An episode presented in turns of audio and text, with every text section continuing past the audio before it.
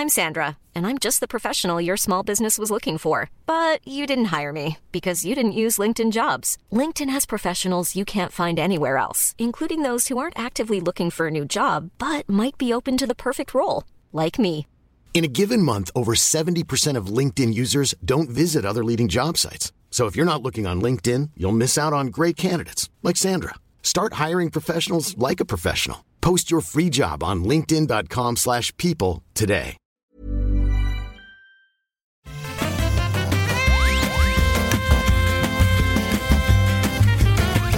Bonjour à tous et bienvenue sur le rendez-vous de jeu, l'émission. On vous résume toute l'actu du jeu vidéo. On parle de PC, de consoles, d'industrie, de tout ce qui se passe, de tout ce qu'il faut retenir, sauf sauf aujourd'hui et euh, un petit peu pendant les vacances, euh, puisque bah, pendant les vacances, moi je suis en vacances, enfin en vacances. Vous entendez les enfants qui sont derrière. Non, ils sont pas là, mais euh, ils seront quand vous entendrez cette émission. Et du coup, on fait des épisodes spéciaux. Vous avez, vous avez eu un épisode sur la représentation de l'histoire euh, dans le jeu vidéo il y a une semaine. C'était super intéressant. Je suis sûr que vous m'avez envoyé plein de messages pour me dire Oh, mais Patrick, c'est dingue, ton, tu fais un travail tellement fou dans tes podcasts, j'adore. Je n'en doute pas. Et je ne doute pas non plus que vous allez refaire la même chose aujourd'hui, puisque l'émission va vous passionner, puisqu'on va parler avec Trinity. Salut Trinity, comment ça va? Bonjour, c'est moi la dame passionnante. Euh, c'est génial. c'est, l'espoir.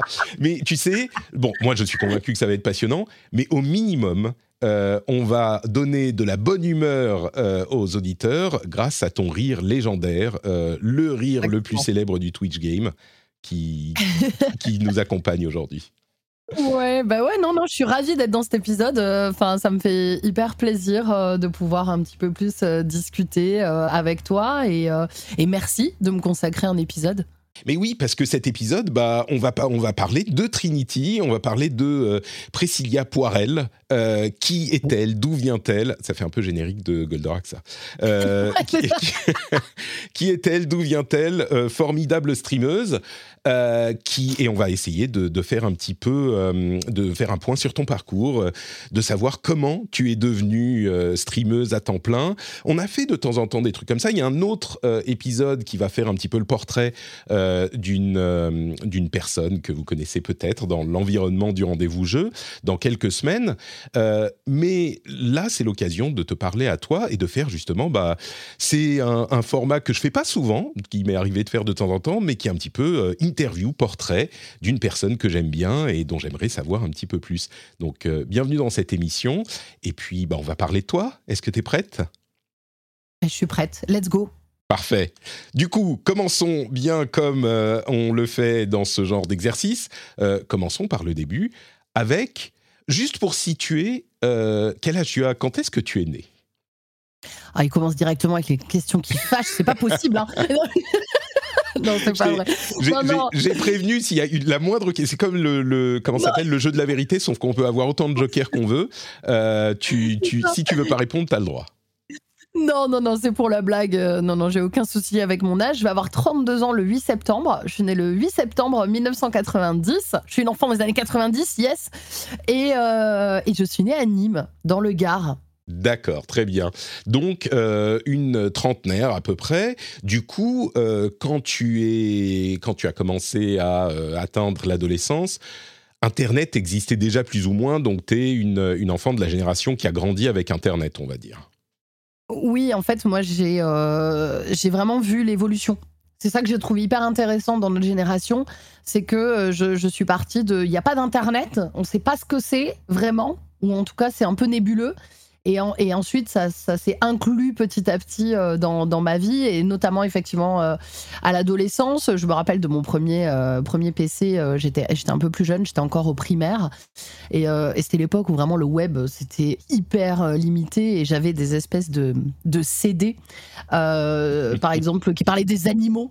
Et, et je passais des journées entières sur ces CD qui parlaient des animaux sur mon PC. Ça servait absolument à rien d'avoir un PC, autant allumer la télé et regarder un reportage sur les animaux. Mais, euh, mais des ouais, trucs genre euh, encyclopédie, trucs interactifs où tu veux appuyer, ça fait ça. graou, ce genre de trucs, quoi. Exactement, mais c'était euh, c'était des trucs, euh, c'était à la fois euh, enfant adulte, tu vois. Et effectivement, tu, moi je trouvais ça complètement dingue, quoi. On était dans une espèce de truc un peu virtuel où t'allais, t'avais des reportages sur les tigres. Ensuite, quand je cliquais sur tel truc, ça faisait un autre reportage. Enfin, je trouvais ça absolument génial. J'aimerais bien retrouver d'ailleurs ce, CD, ce serait assez drôle, tu vois, de le refaire en live et de me dire ah oui d'accord. Mais ouais ouais, j'ai vraiment vu, j'ai vraiment vu l'avènement, le soulèvement des machines, l'avènement d'Internet. Euh, Donc, tu étais, assez, étais assez grande quand même pour te rendre compte euh, de, de, la magie du truc. Et, visiblement, enfin, j'imagine qu'il y a plein d'enfants qui font juste, bon, bah, je clique, ok, ça fait ça. Tu avais, l'air d'avoir une, une affinité euh, pour être un petit peu, peut-être pas fasciné, mais au moins interloqué, impressionné par ce genre d'outils, quoi. Ah ouais, complètement, complètement. Alors moi, j'ai quand même toujours, j'ai toujours grandi avec des consoles à l'époque. Euh, mais, euh, mais effectivement, euh, Internet, pour moi, c'était un truc de dingue. Enfin, on a connu les débuts de Facebook. Facebook, c'était un truc de fou. Enfin, à l'époque, pour nous, c'était. Alors maintenant, Facebook, c'est un peu, tu vois, c'est un peu le, petit boomer voilà, c'est un peu le petit boomer des réseaux sociaux, mais pour nous à l'époque, Facebook, j'ai connu MySpace, euh, d'autres d'autres sites dans, dans cet esprit-là, euh, les, les Skyblogs. Skyblog, voilà. mais oui, bien sûr. C'est marrant comme les Skyblogs, ça a marqué mais mais tout l'internet quoi. Autant en France, mais autant que Facebook ou, ou d'autres. Euh, enfin, tout le monde connaît les skyblogs, tout le monde a eu un skyblog. Bon, moi peut-être pas, mais euh, ouais, c'est vraiment un truc incontournable. Skyblog, c'était un peu le premier où, euh, tu vois, Facebook, il fallait ajouter des gens pour que les gens euh, voient ce qu'il y avait euh, sur ton profil, etc. Parce que je, ne suis même pas sûr qu'à l'époque, il y avait les pages, j'en sais rien. mais, mais Skyblog, c'était vraiment le truc ouvert à tous, quoi. Donc, des gens, c'est la première fois que des gens du monde entier entre guillemets, c'est plutôt en France, hein, parce que autant te dire que les gens du monde entier, on avait strictement rien à faire de ma vie en Lozère à l'époque. Euh, mais euh, c'est la première fois que des gens de la France entière euh, bah, m'écrivaient, des gens que je connaissais absolument pas. Donc ouais, ça nous a, je pense que ça nous a tous marqué. C'était un petit peu notre, ah, notre journal intime ouvert quoi, à tout le monde quoi. Tu, tu, dis de la France entière, ça veut dire que déjà à l'époque des skyblogs, c'était quoi 2003, 2004, 2005, quelque chose comme ça peut-être? Ouais, ouais, ouais. Euh, oui. déjà à cette époque, euh, tu avais toi une présence euh, publique qui touchait des gens d'un petit peu parce que tous ceux qui avaient un Skyblog n'étaient pas forcément des gens qui recevaient des messages de, de, la France entière. généralement, c'était tes potes de, collège qui allaient voir et laisser des réactions offensantes sur ton Skyblog. Mais, mais toi, tu avais déjà cette, cette propension à euh, t'ouvrir euh, un petit peu plus loin et essayer de diffuser le, ce que tu produisais? Eh ben, c'était pas le but à la base. Mais en fait, dis-toi que je me suis aperçue de ça au The Event il y a deux ans, je crois. Je crois que ça devait être celui de 2020. Ou, ouais, c'était celui de 2020. En fait, j'avais un goal euh, qui était je relis mon Skyblog avec vous. Hmm. Et en fait, euh, donc j'ai ressorti ce Skyblog que les gens me demandaient depuis 8 ans. Hein. Euh, et du coup, euh, j'ai ressorti ce Skyblog et on a commencé donc à lire un petit peu mes posts et on est allé dans les commentaires.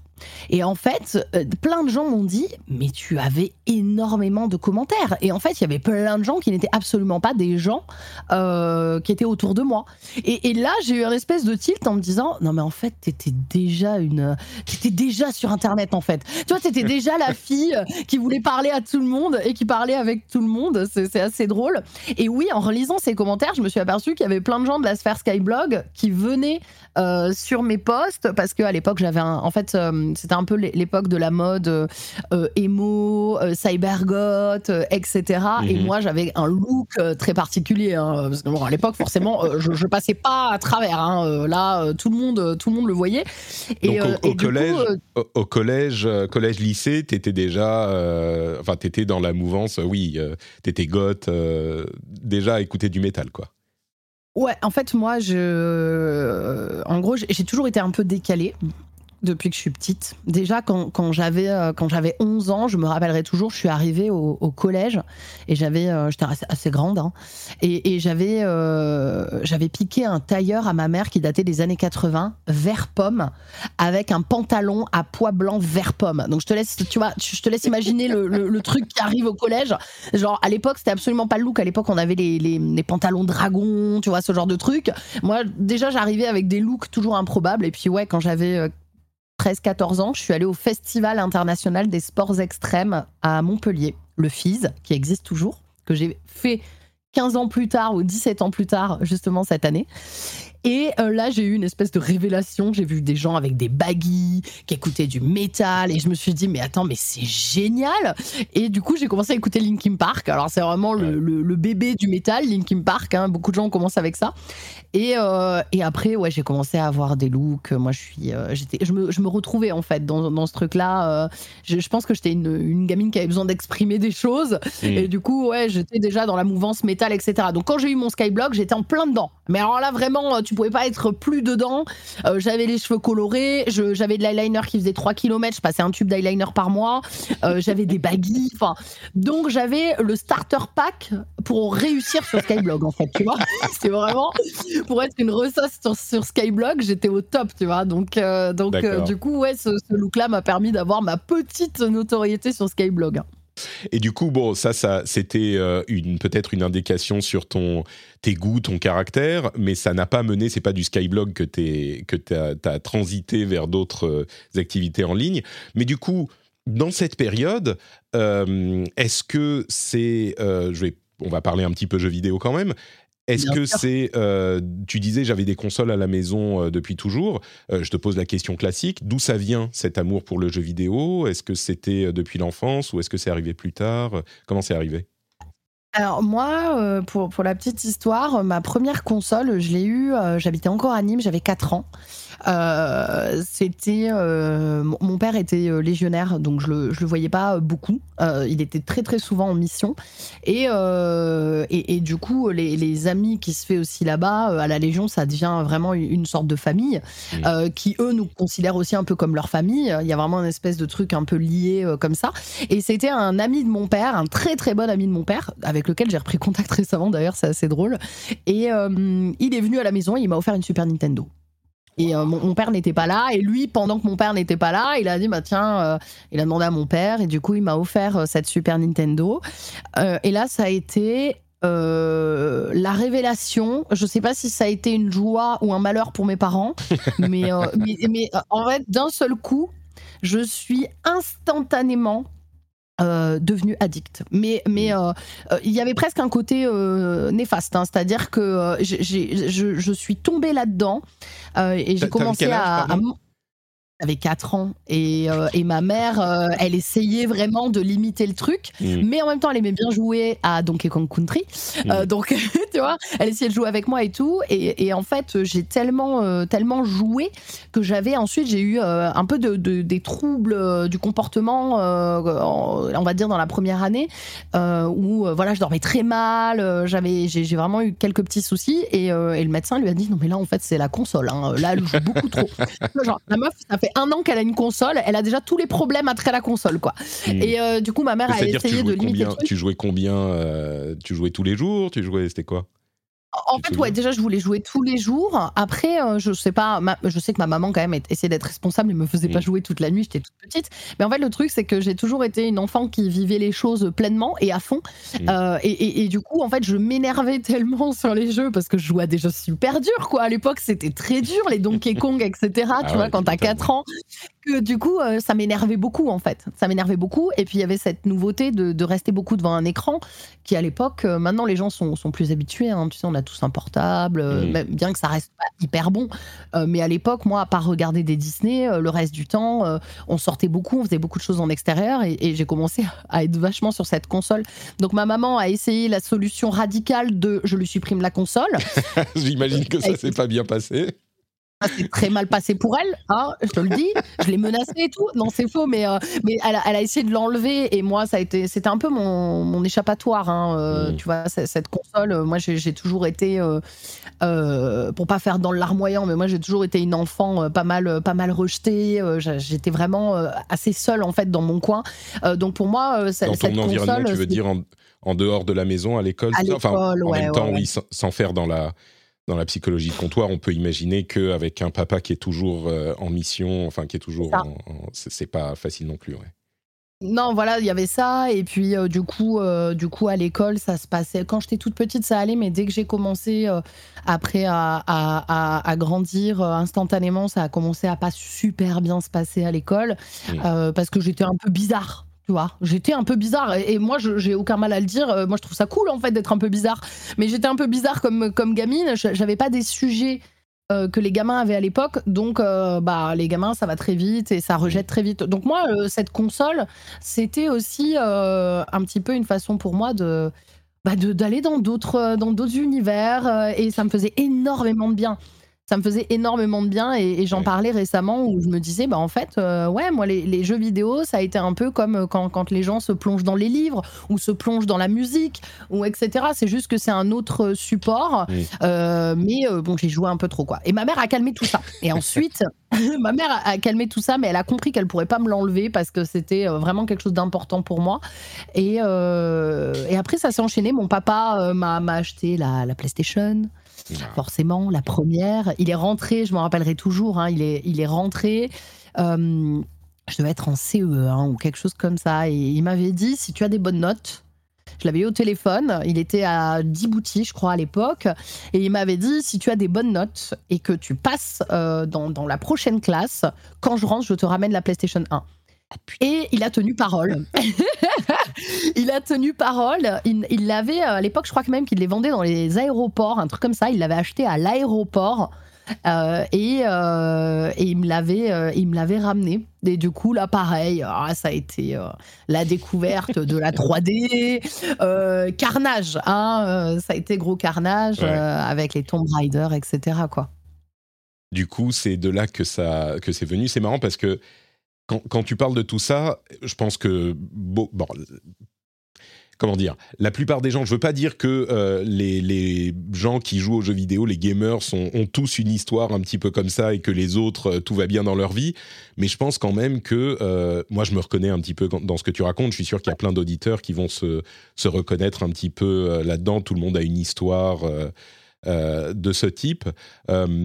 Mais ouais, donc toi, c'était c'était euh, de là que venait ton amour pour la chose. Donc avançons vers les années. Euh, ouais, donc là, on est autour des années 2000. Et si je me souviens bien, euh, ta carrière de pro dans, sur Battlefield, c'était début 2010, c'est ça? Ouais, moi, ça a commencé vers, mes, ouais, vers mes 20 ans. 20 ans, 21 ans. Elle n'a pas duré très longtemps, en fait ce que, on est ce ans plus tard. Ouais, c'est ça. Donc, ce que, ce que je veux te demander, c'est euh, comment ça se passe entre ces, euh, entre 4 et 10 ans, on va dire, euh, avec, où c'était la période PlayStation, tu étais collège, lycée, tout ça.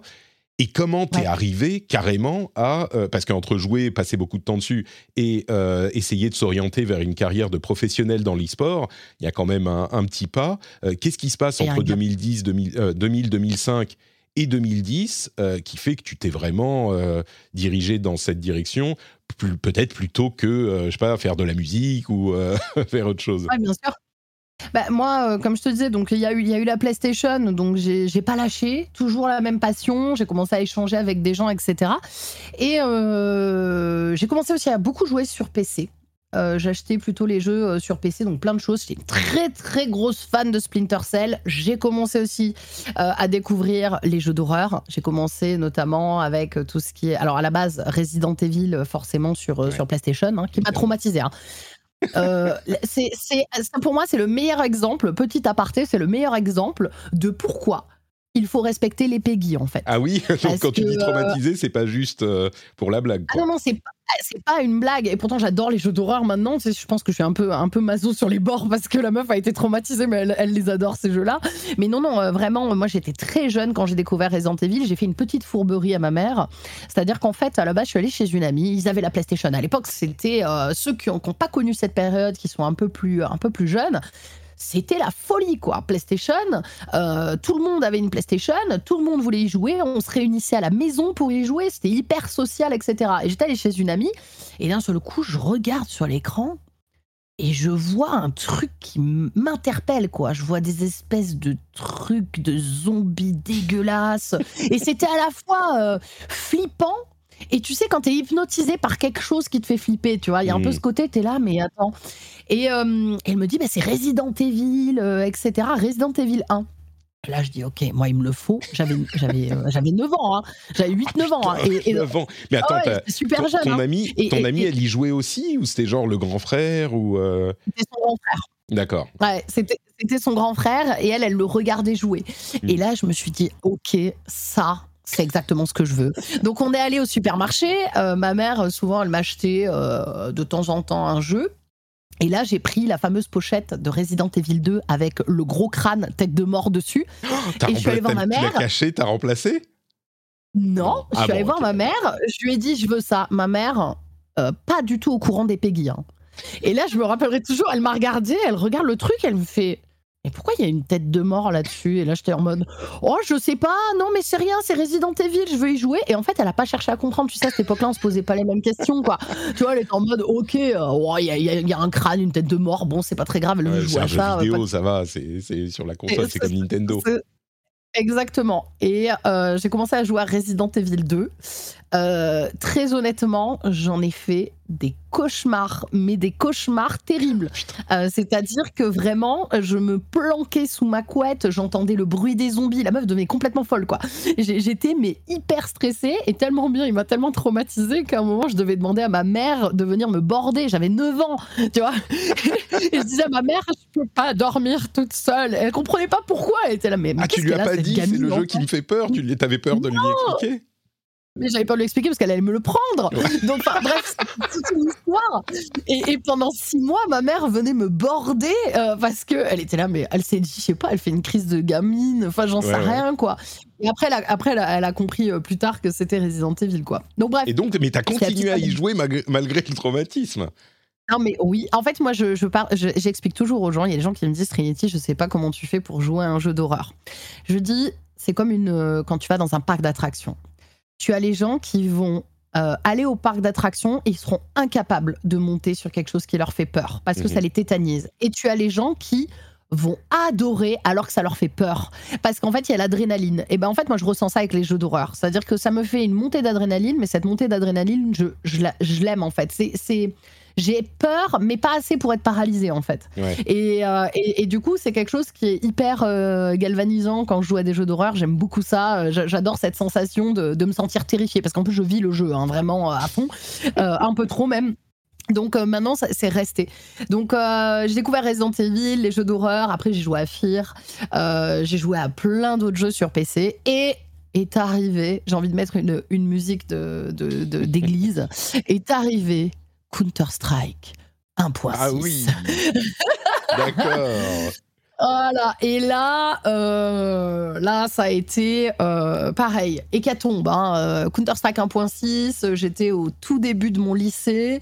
Euh, J'avais un PC portable. et là, j'ai commencé à, à faire que jouer à ce jeu en ligne. forcément. Et puis, j'étais pas, je jouais tellement que finalement, j'étais pas si mauvaise que ça. J'étais pas si mauvaise que ça. Euh, Il y avait des gens qui me contactaient, des histoires d'équipe. Moi, je comprenais pas, je comprenais pas grand chose, grand chose à tout ça. Euh, et après, euh, bah, forcément, j'ai découvert Call of. Donc, avant d'être une joueuse, grosse joueuse Battlefield, j'ai découvert Call of Duty. Euh, et là, euh, Du coup, là, on est, attends, euh, 2000. on est vers mai- Quelque chose comme ça on est 2000. oh non, là, on est en. Ouais, si, c'est ça. Ah, mais oui, oh mon Dieu, je suis si vieille que ça. Euh, attends. Oh oui. Ça y est, je viens d'avoir la révélation. J'allais dire 2016, mais non, pas du tout. 2006. oh mon Dieu. Oh, je tombe dans les pommes. Non, mais ouais, ouais, 2000. On est dans les. Counter-Strike, on est dans les 2015-2006. C'est vers mes 15-16 ans. 2005-2006, ouais. Euh, Ouais, euh, 2000 ouais, 2005-2006. Et, euh, et je jouais donc à l'internat, parce qu'après j'ai été en internat euh, parce qu'on habitait dans un bled paumé. Il faut, faut aussi préciser que euh, quand j'avais 5 ans, on est parti habiter dans les Cévennes. Ma région euh, de cœur, euh, ma région pour moi natale, etc. Et euh, les Cévennes, c'est pas la ville en fait. C'est-à-dire que les Cévennes, euh, nous on était, il y avait une maison et il y avait deux petites maisons à côté et le reste, c'est des montagnes. Mais vraiment, je n'exagère pas. C'était 10 km pour acheter une baguette de pain. Oui, bah, je Donc, bien, euh, oui, Voilà, donc je pense que tu connais. Euh, Donc tu vois, ça favorise pas le fait que tu vas sortir voir des gens, tu vas, tu vois, très honnêtement, euh, tu as plutôt tendance à être chez toi et essayer de t'occuper. Donc forcément, parfois j'allais m'occuper dehors, je me baladais beaucoup, euh, j'allais beaucoup me balader euh, en forêt, etc. J'aimais déjà beaucoup la nature. Mais bon, quand tu t'es baladé 50 fois, au bout d'un moment, bah, tu joues quoi. Donc Mm. ça, ça aussi quand même, je pense que c'est important de le préciser parce que ça favorise énormément Bien aussi sûr. le fait que je passais beaucoup de temps et que ma mère n'était pas juste une irresponsable. Non, ma mère aussi, bah, elle se disait cette gamine s'ennuie. Hein, forcément, on est dans un bled paumé, il n'y a pas grand chose à faire. Euh, bien que j'ai essayé de faire euh, plein d'autres activités à côté, mais il y a plein de temps à combler quoi. Oui, bien sûr. Et euh, donc ouais.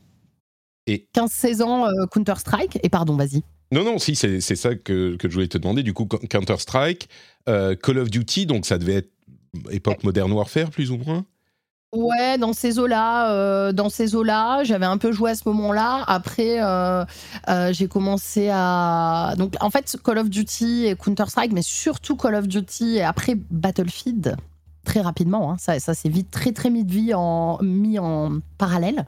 C'est-à-dire que je jouais à Battlefield, notamment Bad Company 2, euh, et à, à Call of. Et en fait, je trouvais, j'avais pas la même satisfaction sur les deux. C'est deux jeux totalement différents. Les gens veulent tout le temps les mettre. euh, Enfin, à l'époque, en tout cas, les gens voulaient tout le temps les mettre en comparaison et maintenant toujours. Mais à l'époque, ils étaient très, très, très, très différents. Et euh, du coup, je, ça, m'a- ça a réveillé en moi un truc de compétition, mais saine, euh, vraiment, où, et je pense que ça fait écho aussi à toute l'enfance que j'ai eue et à, à tout ce, ce truc où on m'a un peu mis de côté, où j'étais jamais la première dans le cœur des gens, dirons-nous, où je me suis dit, ok, euh, puisque euh, on, on peut pas, je peux pas être première auprès des gens, etc. Je vais être première sur les jeux vidéo et je vais tout défoncer. Et ça a Mhm. vraiment réveillé ce truc-là, Euh, mais de façon assez saine, hein, c'est-à-dire que j'avais vraiment cet esprit de compétition qui s'est euh, qui s'est réveillé d'un coup. En plus, j'étais pareil, j'étais pas mauvaise. J'ai passé tellement de temps en fait que euh, que, que j'ai commencé à développer vraiment euh, pas mal de skills euh, sur sur le jeu. Et j'ai commencé à rencontrer des gens. Et ensuite, bon, bah, j'ai fini le lycée. Et là où ça a explosé, c'est forcément quand je suis partie habiter toute seule à Montpellier, que j'ai eu ma Tiens, attends. console. Ouais, excuse-moi, ju- juste avant, avant de partir là-dessus, je veux te poser une question sur euh, le passage. Ça m'a marqué. On parlait vraiment de jeux solo. Euh, Resident Evil, la Nintendo, tout ça. Et puis il y a eu avec CSGO et euh, Call of Duty et Battlefield le passage aux jeux en ligne. Euh, Ouais. Ça, j'aimerais savoir comment ça s'est passé pour toi. Est-ce que c'était pareil, tu as découvert tout un nouveau monde ou est-ce que tu as eu des, des introductions au truc avant ou c'était tout à coup genre l'église c'est un peu pour ça parce que tout à coup c'était plus juste toi seul devant ta console avec CSGO. Cette transition, elle s'est faite comment? En fait, euh, ce qui s'est passé, c'est que, euh, euh, on va dire que du, du- du- du primaire jusqu'à la fin du collège, justement, c'était assez compliqué pour moi. J'avais pas énormément d'amis. Et quand je suis arrivée au lycée, beaucoup de choses ont changé. C'est-à-dire que euh, moi, je me suis, euh, je me suis un peu euh, révélée à moi-même. Et C'est là que tu es et j'ai parti dans les Cévennes? C'était à quel moment que tu es parti dans les Cévennes? Non, je suis partie dans les Cévennes, j'avais 5 ans. J'ai eu Ah d'accord, ok, 4 ans. c'était vraiment depuis... Ah oui, donc le, Ah oui, le, oui. le fait de, de trouver un, un échappatoire dans les, dans les jeux, enfin oh, quelque chose à faire dans les jeux vidéo, au lieu de partir marcher dans la forêt, euh, c'était depuis le tout début quoi. Oui, oui, d'accord. Ouais, c'était depuis le tout début. Ça a été un, un- un savant mélange de plein de choses euh, qui a fait que, bah oui, les jeux vidéo, Mhm. c'était un peu une évidence pour moi, comme ça aurait pu être une toute autre passion. Et euh, donc, euh, ce, ce passage s'est fait quand je suis arrivée au lycée. Là, j'ai commencé à me faire beaucoup d'amis, avec lesquels parfois je garde encore contact maintenant, euh, qui, qui étaient des métalleux. Alors, forcément, je m'entendais beaucoup mieux avec les garçons. Je sais pas pourquoi je dis forcément, mais enfin voilà, j'avais des passions euh, où j'étais plus à même d'en discuter avec des garçons, en fait. Donc euh, on parlait euh, de métal, hein, forcément des grosses métalleuses euh, qui jouent aux jeux vidéo. Il n'y en avait pas 40 000 non plus au lycée. Donc du coup, je, par- je me suis fait beaucoup d'amis. Et, et eux, bah, c'est eux qui m'ont dit non mais attends, mais il faut qu'on faut qu'on joue ensemble. T'as déjà joué à Counter Strike et tout J'étais là non, vas-y, fais voir. et il m'a fait découvrir. Et alors pour la petite anecdote, encore une, on avait, j'étais dans un lycée qui s'appelait le lycée Chaptal, hein, qui se trouve à Mende en Lozère. Donc encore un bled paumé. hein. C'est-à-dire que vraiment, tu vois, la meuf a décidé de, de ne vivre que dans la forêt. Euh, et du coup, c'était un lycée pareil. Il n'y avait pas énormément d'occupation, notamment quand on était interne. Beaucoup de gens étaient internes, hein, parce que forcément, on était euh, assez loin de nos parents. Et du coup, euh, le lycée faisait en sorte qu'on ait des activités. Et je me rappellerai toujours de Sandro, si tu passes par là, je te fais un, coucou. Euh, il y avait une salle euh, qui était avec plein de PC qui, à la base, la journée servait pour faire de l'anglais. Eh bien, à force de discuter et de négociations avec le proviseur, nous avons réussi à faire en sorte que cette salle devienne une salle, devienne une salle de Counter-Strike oh. le mercredi après-midi. Oh là là, mais le, proviseur, euh, le proviseur le plus cool de France, quoi. Ouais. Mais on lui a super bien vendu le truc, c'est-à-dire qu'en fait, il y avait pas mal de. Il y avait euh, pas tant de soucis que ça, c'est un très bon lycée, mais il y avait quand même beaucoup d'histoires de. Euh, forcément, hein, on est, on est jeune, les gens rentraient bourrés le mercredi après-midi. du coup, on lui a dit écoutez, si vous voulez pas que les gens rentrent bourrés, euh, il faut leur donner des activités en fait. il faut, faut, qu'ils fassent des trucs cool. Et vous savez ah, ce qui est cool? Malin. Strike 1.6. ben oui. Et, et, du coup, en vrai, il a accepté très rapidement. Mm. Et cette salle est devenue une salle, mais un repère euh, du mercredi après-midi. C'était la guerre hein, pour avoir un poste. Hein. Pourtant, il y avait plein de PC. Hein. C'était la guerre pour avoir un poste. Et du coup, on allait passer nos mercredis après-midi là-bas euh, à jouer à Counter Strike 1.6 quoi.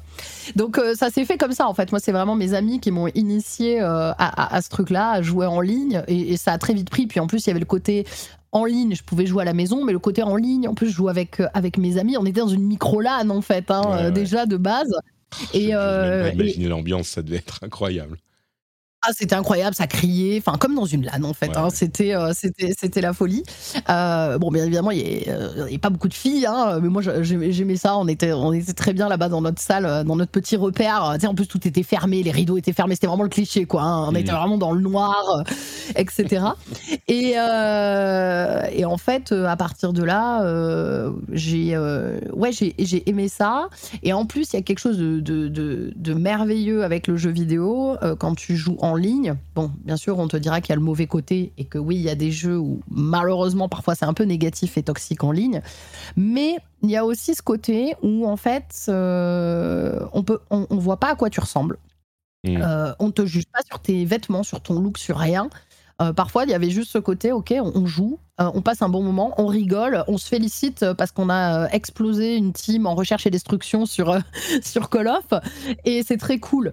Et, et, moi, j'aimais vraiment ce côté-là, d'être un peu, tu vois, de juste briller par mes qualités de jeu et non pas euh, être évalué ou dévalué par rapport à ce que je suis, le look que j'ai, parce que j'avais déjà plein de piercings. Hein. Euh, pareil, j'étais déjà, euh, j'étais déjà à fond. Donc c'était, ça s'est vraiment développé comme ça.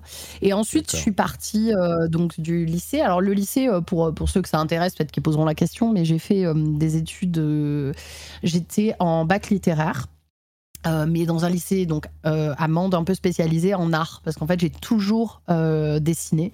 Je dessinais beaucoup beaucoup. Et, et, je voulais avoir quelque chose en art. Donc j'avais un c'est un lycée un peu spécial. C'était une sorte de mélange entre art appliqué et littéraire. C'était un des seuls lycées de France qui faisait ça avec une il le faisait aussi pour la musique. Donc j'ai fait j'ai passé mon bac là-bas avec ma spé art. Et en fait quand j'ai fini mes études j'ai dit bah on m'a dit bah dans quoi tu veux bosser? Bah je dis bah c'est très simple dans le jeu vidéo en fait. Et je me rappelle à l'époque, je disais tout le temps que même si je dois passer la serpillière, je veux passer la serpillière dans un studio de jeux vidéo, tu vois. Je leur disais, je, veux que tout soit dans un studio de jeux vidéo pour la blague. Et en fait, euh, je leur disais, j'ai envie euh, de faire quelque chose dans le jeu vidéo. Donc à l'époque, à l'époque forcément, je connaissais pas tous les débouchés, mais je me disais, bah, je fais du, de l'art, euh, j'aime ça, pourquoi pas travailler dans un truc qui, qui concerne ça, sur l'élaboration des jeux, tout ça. Et euh, eh bien, personne ne m'a encouragé. Hormis mes parents, on m'a dit mais non, il y a aucune débouchée. Le jeu vidéo, ça ne marche pas. On m'a dit ça mot pour ah mot. Hein. Euh, ça Ouais, ouais, ouais. À l'époque, vraiment. Pas encouragé, c'est qu'ils t'ont carrément découragé à fond. Ah oui, ah oui, on m'a découragé à fond et on m'a dit, euh, même, même la conseillère d'orientation, hein. c'est-à-dire que la conseillère d'orientation m'a dit Ah non, non, mais tu, tu peux pas faire du jeu vidéo, euh, etc. Faut remettre le contexte, hein. c'était il y a. Non, mais c'est quand même 2008 du coup. Euh, 2008, euh, le jeu vidéo était quand même, était quand même pas complètement, tu vois, était pas anonyme. C'est Ouais. bon, c'est Mais, à l'époque, je pense que, tu vois, euh, les, les- les débouchés pour aller dans le jeu vidéo étaient très peu connus, Ouais, ouais. euh, etc. Et euh, donc, moi, on m'a vraiment dit non, non. Et puis, on m'a dit, mais attends, mais regarde, moi, j'étais très bonne en histoire de l'art, en analyse d'œuvres. On m'a dit, mais tu, tu peux pas gâcher ça. euh, Il faut que tu partes en faculté d'histoire de l'art et bababa. Ah, moi, Et vraiment, quand on parle de j'étais là, débouchés, oh, euh, je suis pas certain que l'histoire de l'art, soit les débouchés les plus, les plus éclatants. on est, on, on est d'accord. Hein. Euh, Clairement, moi sur le moment j'étais là. Bon, bah, tu sais, tu suis un peu aveuglément. Je dis bon, bah, on me dit qu'il faut que j'aille là, j'y vais. Donc je suis partie euh, à Montpellier à la fac euh, en histoire de l'art. Ça a duré un an. Euh, ça a été une D'accord. catastrophe. Euh, parce qu'en fait, quand je suis arrivée là-bas, on m'a dit bah en fait, tu pourras devenir conservatrice de musée ou prof d'histoire, euh, d'histoire de l'art ou prof d'art plastique. Et j'étais Ouais, là, ouais, c'est ça. mais en fait, c'est absolument pas ce que je veux faire. Donc, euh, donc là, j'ai fait un an à Montpellier, c'était une catastrophe. Et justement, donc, je suis restée trois ans à Montpellier, donc là à peu près de mes 18 à mes 21. Et euh, là, ça a été la période où j'ai commencé à beaucoup plus jouer à que des jeux en ligne quasiment. Mm. Euh, moi, j'étais beaucoup sur Xbox hein, à ce moment-là, faut le savoir. J'étais team, euh, team Xbox. Euh, donc là, j'ai commencé à me faire euh, des potes qui jouaient à Battlefield à fond, à Call of Duty. mince, c'était lequel déjà avec le mode zombie. Call of Duty euh, 2008, euh, Black Ops peut-être? Black Ops. Ouais. Black Ops. C'est ça. Euh, le Black Ops, euh, j'ai commencé à, jouer, jouer, jouer, mais comme une malade en fait. Euh, je, faisais ça toute l'après-midi jusqu'au soir. Maintenant, je pourrais plus. hein. Je sais pas comment je faisais à l'époque. Jouer, c'est une chose, hein, mais alors jouer à, à Call of toute la journée ou à Battlefield toute la journée, je pourrais plus. Et je jouais qu'à ça. En même temps, bah, à ce moment-là, c'était un peu une période de flottement pour moi parce qu'en fait, je ne savais plus ce que je voulais faire. C'est-à-dire Mhm. qu'on m'avait tellement orienté dans un truc que je voulais pas, euh, que je voulais pas continuer mes études là-dedans. Je sentais que je perdais mon temps et en même temps, j'étais là. Mais qu'est-ce que je vais faire de ma vie? Ah oui. Je ne sais plus. On m'a dit que le jeu vidéo c'était mort, donc j'avais grave de temps. hein. Là, je, je jouais, je cherchais du travail, je n'en trouvais pas. Montpellier, c'est la ville où il n'y a pas de travail, et j'ai commencé à, à, à me dire bon bah vas-y, je vais au moins essayer de faire des stages, quelque chose. J'ai fait des stages chez Game à l'époque. Je faisais des stages chez Game, je vendais les jeux vidéo chez Game Montpellier pendant, euh, pendant un, deux mois, trois mois. Tu vois, j'enchaînais les stages en me disant ça va me faire de l'expérience, on va me donner un travail à force, c'est pas possible. Et, euh, et en fait. trava- j'ai euh, travaillé chez Score Games à l'époque aussi. C'est vraiment ah c'est ouais. des parcours. Ouais, bon, bref, vas-y, continue. Assez similaire. Ouais, Ouais. On, est- on a un peu tous les, euh, les mêmes. euh. Et ensuite, euh, eh ben, c'est passé quelque chose d'intéressant, c'est-à-dire que j'ai découvert via un article ou je ne sais plus, j'ai découvert qu'il y avait une école de testeurs de jeux vidéo. Euh, enfin une école plutôt, pardon, pour le jeu vidéo qui s'appelait Créageux, qui s'appelle toujours Créageux, qui faisait à la base du graphisme, programmation, tu vois, tous les cursus très classiques. Mm. Et là, je vois un article qui dit euh, première fois en France. euh, une formation de testeur de jeux vidéo. Et là, je me dis, attends, quoi? Donc, je commence à regarder, parce qu'à l'époque, mes parents m'avaient proposé, hein, j'ai j'ai oublié de le préciser, mais m'avaient proposé, en fait, de, de, de me payer une école de graphiste. Euh, mais euh, pour moi, je, je sais pas, il y avait un peu ce truc de c'est extrêmement cher. Et, euh, et j'avais pas envie d'imposer ça à mes parents. Pour moi, c'était euh, hyper compliqué euh, à ce moment-là. Je me disais, mais non, je, je peux pas leur imposer ça. Et en fait, je pense qu'aussi, il y avait un peu de manque de confiance en moi. Je me suis dit, si je foire, ils m'en voudront toute leur vie. Vois, J'étais vraiment en mode, ça coûte 7000 balles l'année. Euh, c'est 3 ans, c'est énorme comme somme, surtout à cette époque-là où j'avais euh, 350 euros d'aide. Pour moi, euh, 7000 euros, c'était le bout du monde. Ouais. Donc j'avais refusé. Et en fait, donc je, je vois cette école, enfin cette formation, et je me renseigne. Et en fait, oui, effectivement, à l'époque, euh, et ça l'est toujours encore un peu maintenant, mais pour être testeur de jeux vidéo, euh, pff, tu vois, on prenait les gens qui faisaient des bêta-tests, il n'y avait aucune formation, c'était un peu au bouche à oreille. Ouais. Tu parles, Euh, tu parles des départements QA, euh, Quality Assurance, les, ce, ce genre de choses, c'est ça. Ouais, d'accord. Voilà, c'est exactement ce que j'allais préciser. Donc, testeur de jeux vidéo, c'est pas, euh, c'est pas euh, journaliste ou blogueur. Hein. C'est pas je donne une note sur un jeu et je le teste et c'est cool. c'est vraiment euh, la partie ingrate. Euh, et d'ailleurs, tu es détesté de toute l'équipe euh, de prod hein, parce que c'est toi qui, qui donne toutes les mauvaises nouvelles.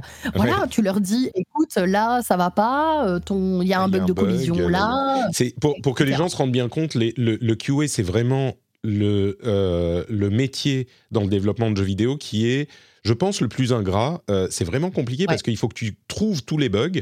Et pour trouver les bugs, c'est pas juste ah bah si j'avance vers ce mur, je vais me retrouver coincé dans la dans la géométrie. C'est pas juste ça. C'est genre alors attends, si je fais cette quête à tel moment et que je prends tel objet et que je le mets dans tel euh, sac dans l'interface et que là je vais tuer le boss de telle manière, est-ce que ça peut provoquer un problème? Et c'est interminable, c'est c'est horrible. Enfin, horrible. C'est un travail très. mais, mais, ouais, ouais, et c'est important de le préciser parce que euh, justement, euh, bon, j'ai fait forcément cette école, j'ai été prise, on était 10 en France à être pris. Euh, et, et, en fait, c'est important ouais, de, de, le dire parce que souvent, les gens remettent en, en, cause quand il y a des bugs. Ah, il y a des bugs, il y a des bugs. Oui, mais en fait, il faut des montagnes de testeurs et encore, on ne trouvera pas tous les bugs parce qu'il y a trop de possibilités, tu vois. Il y a trop de possibilités. Alors bien sûr, oui, il y a des jeux, faut pas abuser. Euh, il y a trop de bugs, tu vois. Mais, mais parfois, je pense qu'il faut prendre un petit peu de recul et, et se dire, ne pas oublier ce que c'est que ce travail. Et justement, moi, quand j'ai passé mon entretien là-bas, j'avais totalement conscience de ce qu'était ce travail. Mmh. Euh, et, c'est pour ça qu'ils m'ont aussi accepté. Ils m'ont dit, OK, tu, sais ce que c'est que le travail de testeur, en fait. Parce qu'il y a beaucoup de gens qui venaient et qui étaient là, ouais, je vais tester les jeux vidéo. Alors, ouais, mais tester les jeux vidéo, euh, mmh. attention, ça va pas être une partie de plaisir. Et, du coup, j'ai fait cette formation euh, qui a duré, je crois que c'était quatre mois. Et, et, ça s'est hyper bien passé. Et moi, personnellement, j'ai bien aimé. Alors, je dis pas que si j'avais fait ça 10 ans, j'aurais, j'aurais kiffé. Mais je pense que j'ai un peu ce côté. Je suis quelqu'un qui aime bien aller au fond des choses. Euh, je suis un peu. Euh, quand, quand j'ai un truc en tête, je suis un peu euh, psychorigide et j'y vais à fond. Et du coup, là, il y avait vraiment ce côté-là où c'est chercher la moindre erreur. Tu vois, c'est, c'est vraiment ah aller fouiner. tout... Ouais, ouais, ouais. Et, moi, je prenais beaucoup de plaisir en fait à, chercher ça. Il y a un côté euh, extrêmement euh, carré aussi euh, dans le rapport des bugs. Hein. La majorité, je ne sais pas si c'est encore le cas maintenant, mais la majorité des, studios utilisent un logiciel qui s'appelle Mantis. Mantis, en fait, c'est un logiciel qui va permettre de rentrer les bugs.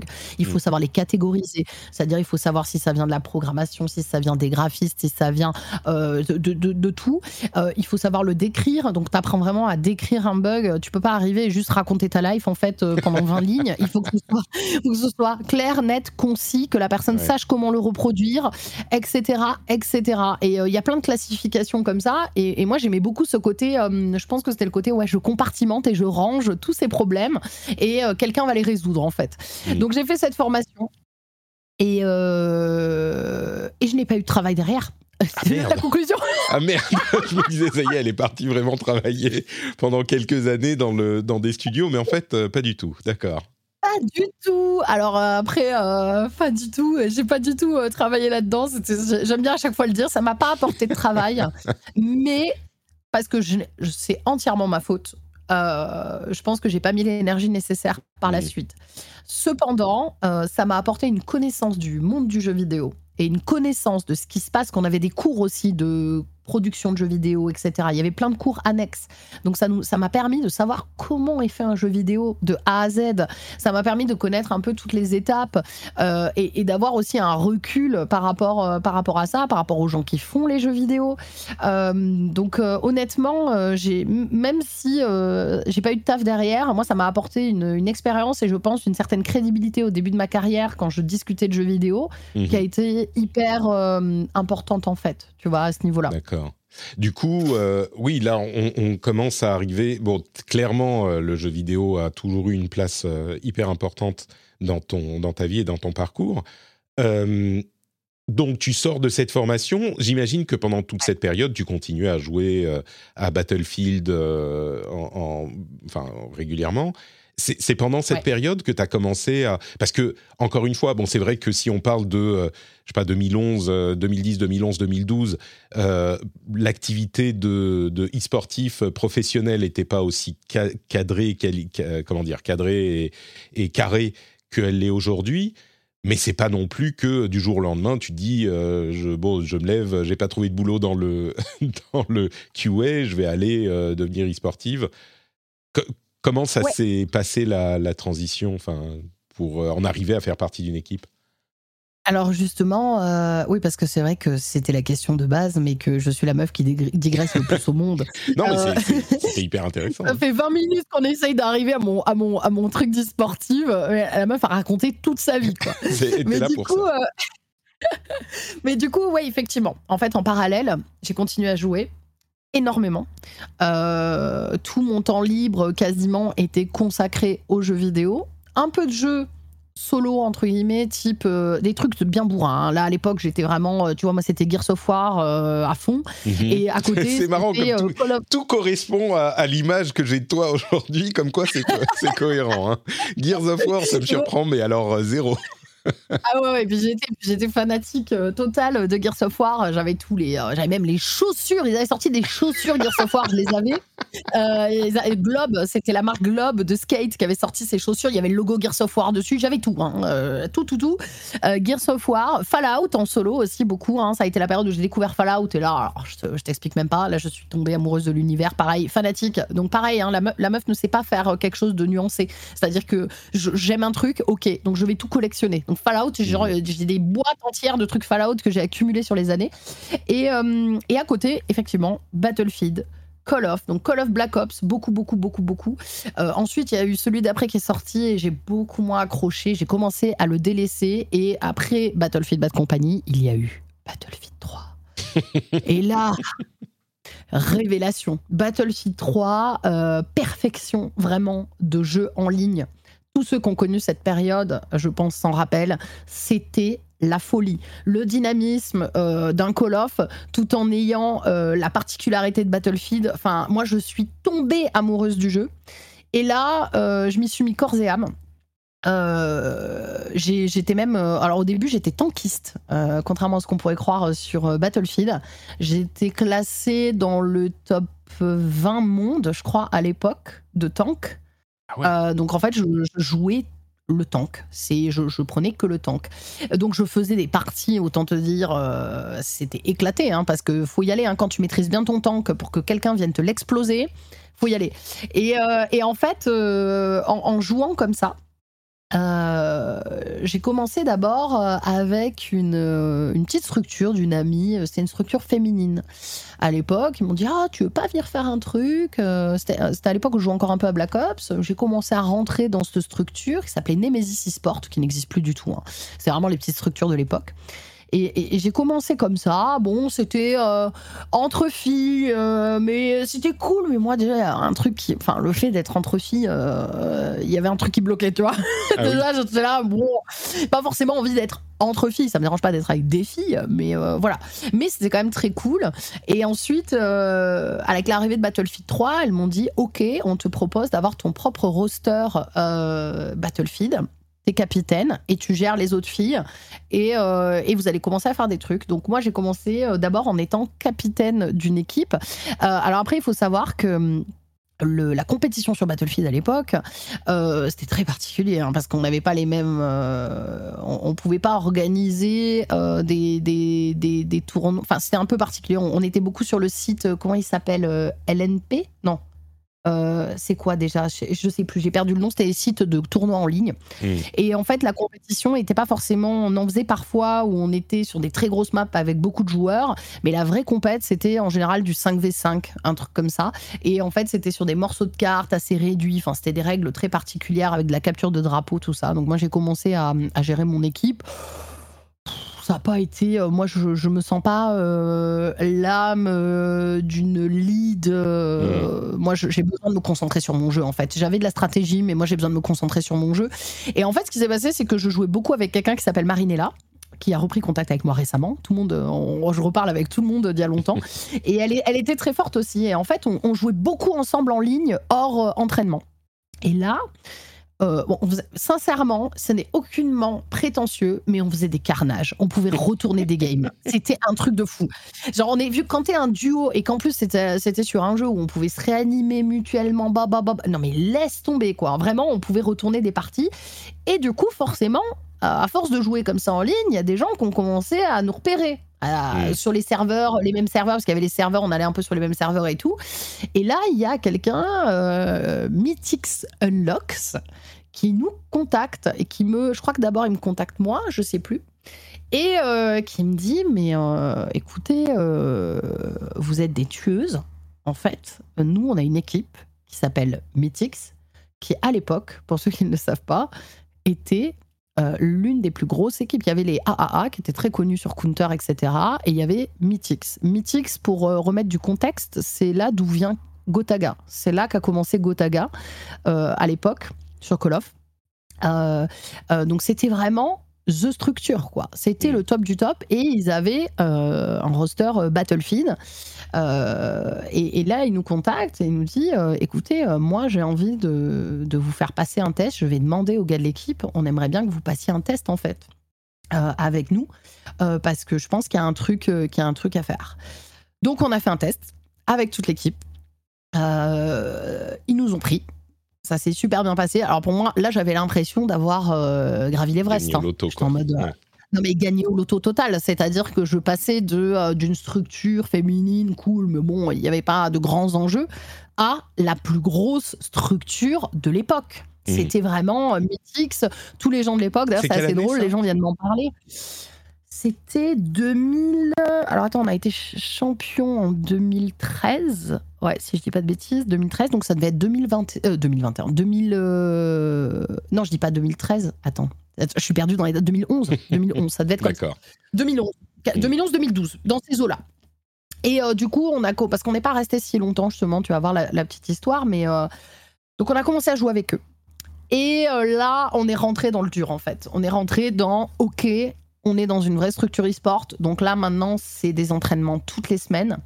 Euh, on se battait à l'époque contre les Infamous. Beaucoup, on s'entraînait contre eux, qui était la deuxième plus grosse structure euh, sur BF. C'était un peu la guerre euh, Paris Saint-Germain-Marseille, tu vois. C'était un peu, un peu ça. Nous, c'était notre notre Marseille ou notre Paris à nous, tu vois.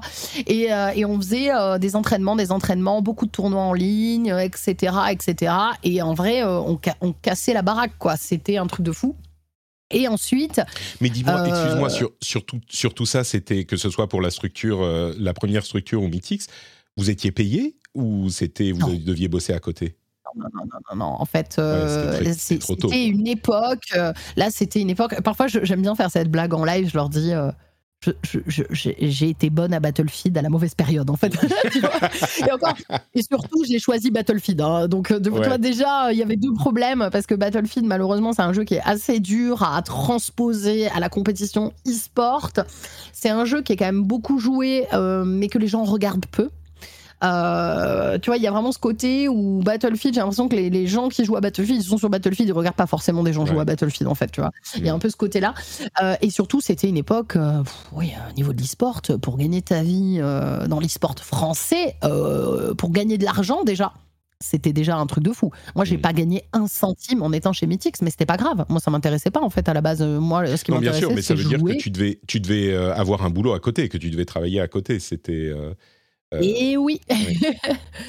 et oui, oui, oui, je bossais à côté. Euh, j'ai d'abord fait un travail alimentaire euh, et ensuite, qui, qui d'ailleurs, que je suis très, j'aime bien le dire, mais je suis très contente d'avoir fait ce travail-là. Je suis très contente. J'étais ce qu'on appelle employé polyvalent. J'ai déménagé à Lyon en fait entre temps, vers mes 21 ans justement, et parce que j'avais envie d'un changement de vie total. Pour moi, voilà, Montpellier, j'en pouvais plus. Et du coup, je suis arrivée à Lyon et, et en fait, bon, ben, je me suis dit, j'ai un loyer à payer, il faut que je trouve un taf. Et et, j'ai été prise comme euh, ce qu'on appelle agent polyvalent dans un petit spar, c'est comme un petit casino et qui n'était pas du tout euh, le, le, travail de mes rêves. Hein. Euh, mais maintenant, je suis très reconnaissante d'avoir fait ce travail-là. Parce que pour moi, ça m'a donné la notion aussi de ce que c'est que bah, de, se lever et de ne pas avoir envie. Travail, ouais. Exactement, euh, de gagner 800 balles parce que j'avais même pas un temps plein, euh, etc. D'être avec des patrons qui étaient pas ouf. Et, euh, et du coup, j'ai fait ça presque un an et honnêtement, ça a été hyper, hyper enrichissant pour moi. Et surtout maintenant, tu vois, parfois quand vraiment j'ai l'impression que mes pieds vont décoller terre, je me dis attends, attends, attends rappelle-toi ce que tu as fait là hein, au tout début, calme-toi en fait, tu vois. Et ça m'aide à vraiment garder les pieds sur terre. Et ensuite, donc, j'ai quitté ce travail, ça se passait pas hyper bien et je travaillais chez J'étais passionnée de cosmétiques à côté. J'ai travaillé chez Lush, qui est une boutique de cosmétiques frais, fait main, anglaise et non testée sur les animaux, qui avait beaucoup de valeurs que je défendais, parce que je suis quand même très engagée pour la cause animale depuis euh, mon adolescence aussi. Et du coup, j'ai commencé à bosser là-bas. Et au fur et à mesure, j'ai gravi les échelons. Euh, on en parlera après, mais euh, après, pour finir, à manager, etc. Et en fait, ah non, non, mais à côté, voilà. Au, au, final, tu, es, tu as eu un poste du coup chez Lush euh, tu étais dans l'équipe euh, managériale de, la boutique. En fait, à la base, je suis arrivée en vendeuse. Mhm. Et euh, je suis arrivée en vendeuse, euh, etc. Et ensuite, je suis passée euh, manager adjointe. Puis, notre manager nous a lâchés. Donc, j'ai dû gérer la boutique toute seule, Mhm. sans manager et sans adjointe. Juste moi. Ouais. Donc, ça a été très formateur. hein, Quand tu dois gérer une boutique qui est rue de la République à Lyon, qui est une boutique qui fait un chiffre d'affaires de dingue, etc. Donc, donc voilà, j'ai fait tous les, tous les postes dans cette boutique. Et à côté, je faisais d'abord, dans un premier temps, de l'e-sport avec euh, Mythix. Je gagnais pas d'argent, mais c'est pas grave. Alors c'était quelque chose, il fallait y aller parce que je, bossais hein, forcément la journée. Donc le soir, je rentrais pour faire mes entraînements et tout. Et euh, et euh, il y a eu euh, la compétition, euh, le mince, j'ai perdu le nom, la Coupe de France, Battlefield, la Coupe de France, qui était, alors là, dit comme ça, tu sais, tu te dis, waouh, Coupe de France, vous deviez au moins avoir un zénith. C'est vrai, c'était le zénith euh, du premier étage d'un magasin LDLC pour la finale, euh, avec euh, à peu près 10 spectateurs. C'était un truc de dingue. Et en fait, c'était un tournoi qu'on avait fait, c'était en 2013. Euh, C'était un tournoi d'abord, tout le tournoi se faisait d'abord en ligne. Euh, etc. Donc euh, il y avait euh, tout un élagage comme ça en ligne, en ligne, en ligne. On avait deux rosters Mythics. Il y en avait deux, donc avec des remplaçants, etc. Donc nous on a fait des tournois en ligne, etc. Jusqu'à arriver à la finale qui s'est jouée donc dans ce premier étage du magasin LDLC, qui a été une finale Mythix versus Mythix.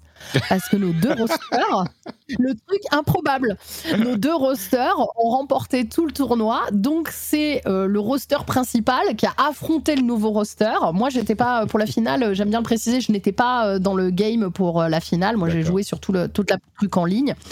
Euh, et, euh, et en fait, c'est forcément Mythix qui a gagné. Et à l'époque, eh bien, écoute, t'étais très content de gagner un clavier et une souris, en fait. Et c'était vraiment ça.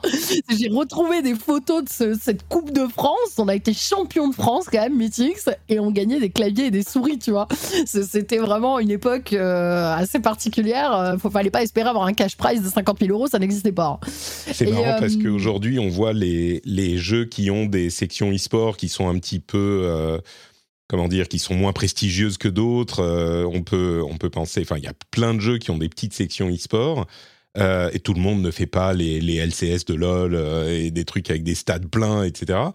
Mais oui, il n'y a pas si longtemps que ça, il y a une dizaine d'années, euh, pour des jeux qui étaient quand même des jeux importants dans l'industrie du jeu vidéo comme Battlefield, bah oui, ça se retrouvait en, Coupe de France. Mais c'était pas, j'imagine c'était pas soutenu par, il n'y avait pas de structure organisée par le développeur ou l'éditeur. C'était vraiment, bah on aime le jeu, donc on va faire des trucs quoi. Euh, Pas, entre pas nous. de, pas de souvenirs. Alors, je t'avoue, je veux pas dire de bêtises, euh, mais pas de, de, de souvenirs. euh, justement, je crois, je, je, je me Bah, rappelle ce à qui est peu clair, près c'est qu'à que l'époque. si EA ou Dice euh, organisaient les tournois, ça se serait pas fait dans un dans, dans un LDLC au premier étage. Non, je, je pense pas. Et d'ailleurs, ça a été, c'est quelque chose que, que la communauté a beaucoup, je dirais pas reproché, mais, euh, mais, euh, mais on va dire que, que à l'époque, Battlefield 3, c'était quand même le jeu où il y aurait pu y avoir un truc de malade en fait. Mm. Parce que c'était un jeu, il y avait un tel engouement, ça a été euh, le Battlefield qui, a, qui a dû le plus cartonner de tous les temps. Tout le monde y jouait, les extensions étaient dingues, donc c'est dommage qu'ils aient pas fait quelque chose. Ouais. Mais du coup, ouais, voilà, ce, ce petit, ce petit titre de Mythix et bah, juste après ça, en fait, euh, Mythix euh, a décidé de fermer ses portes. Mhm. C'est-à-dire que c'était géré par deux personnes. euh, qui euh, étaient à côté, il y en avait un qui était cuistot et l'autre je ne sais plus. Et en fait, bah, ils n'avaient pas envie de... re- Ils n'avaient plus le temps. Et ils n'avaient pas envie de la refourguer à quelqu'un, cette structure. Ils Mhm. n'avaient pas envie de la donner. Ça se faisait, hein, parfois, bon, j'ai plus le temps de gérer, je vais passer, passer le flambeau. Et euh, ils nous ont envoyé tout un long truc et, euh, ils ont communiqué publiquement pour expliquer que, hum, bah voilà, euh, ils préféraient s'arrêter là, à l'apogée en fait de Mythix, plutôt que de la refourguer et de la voir peut-être lentement dégringoler. Et, et la structure a fermé. Euh, c'était une belle fin. Moi, je trouve que c'est comme les groupes de musique. Parfois, il faudrait savoir s'arrêter au bon moment. Euh, et et c'était une très belle fin. Euh, donc, moi, j'ai à peu près fait deux, deux ans, deux ans et demi avec eux. Donc, j'ai eu une carrière e-sportive extrêmement courte, mais très intense parce que je suis passée de, de random à la plus grosse structure sur le jeu, en tout cas, que j'aimais à l'époque. J'ai eu cette expérience. Et quand tout s'est arrêté, bah, on s'est un peu retrouvés tous là, notre équipe, à ne pas trop savoir quoi faire. Ouais, tu bien vois sûr. enfin, à se dire, euh, mais qu'est-ce qu'on fait en fait euh, de- pour s'occuper quoi Maintenant qu'on a fait la plus grosse équipe française sur BF, qu'est-ce qu'on peut faire de plus en fait Tu vois, il y avait un peu ce côté. euh, Je, je- Et les gens me disaient, mais il y a plein de structures qui me contactaient pour venir et tout. J'étais là, mais en fait, les gars, c'est pas contre vous, mais moi, euh, non en fait. Je, je retrouverai pas ce que j'avais dans Mythix. Il y avait une telle cohésion. Moi, je continue à parler avec Bios, avec Furious, qui maintenant sont des, des, casteurs, etc. Et d'ailleurs, ils ont été euh, champions euh, du monde de Rainbow Six hein, il y a quelques années. hein. Donc, c'est vraiment des gens qui ont continué euh, là-dedans. Furious, il est casteur maintenant sur des jeux, euh, sur des jeux e-sport, etc. Et, euh, et bon, euh, avec mes, autres amis aussi, Marinella, etc., on s'est retrouvés et bon, on jouait ensemble le soir. C'était un peu, c'était un, petit- un petit peu la petite mort, quoi. On était Mhm. là, bon, bah, on sait pas trop.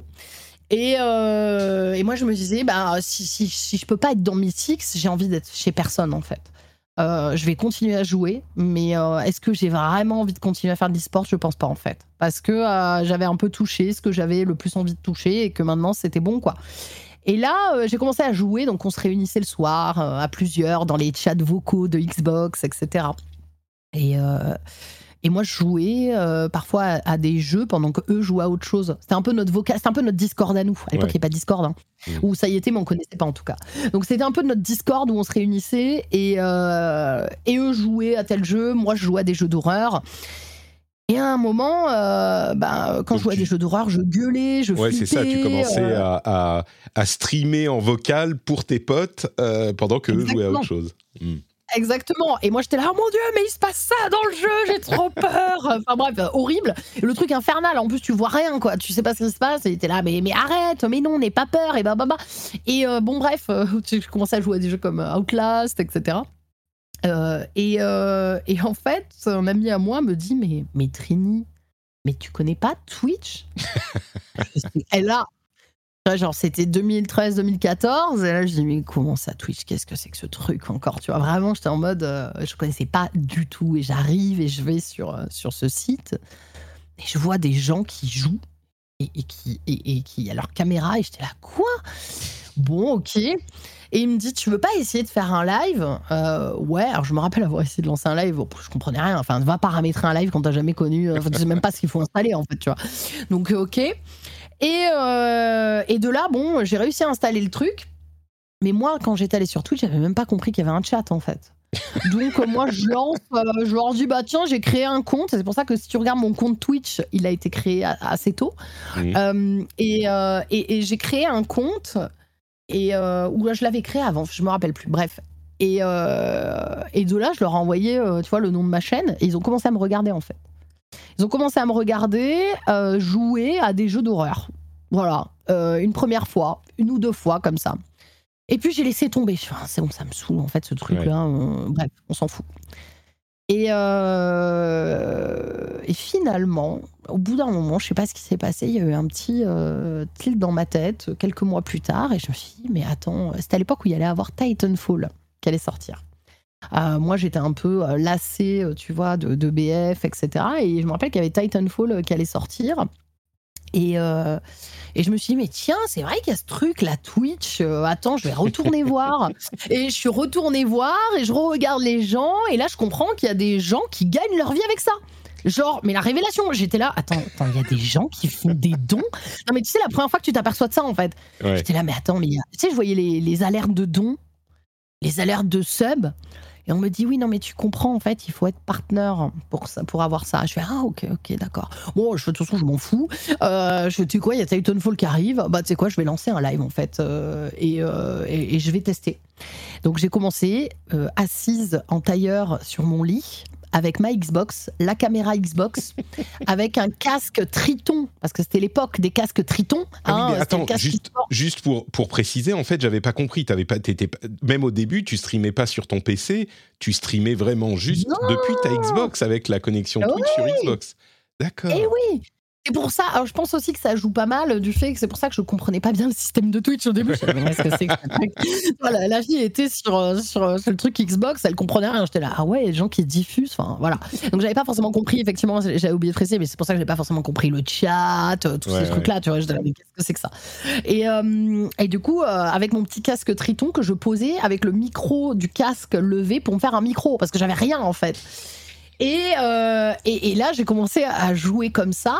Et j'avais un petit PC portable et je l'avais mis à côté, tu vois. Mm. Euh, parce qu'après, j'ai vu qu'il y avait un chat. Bon.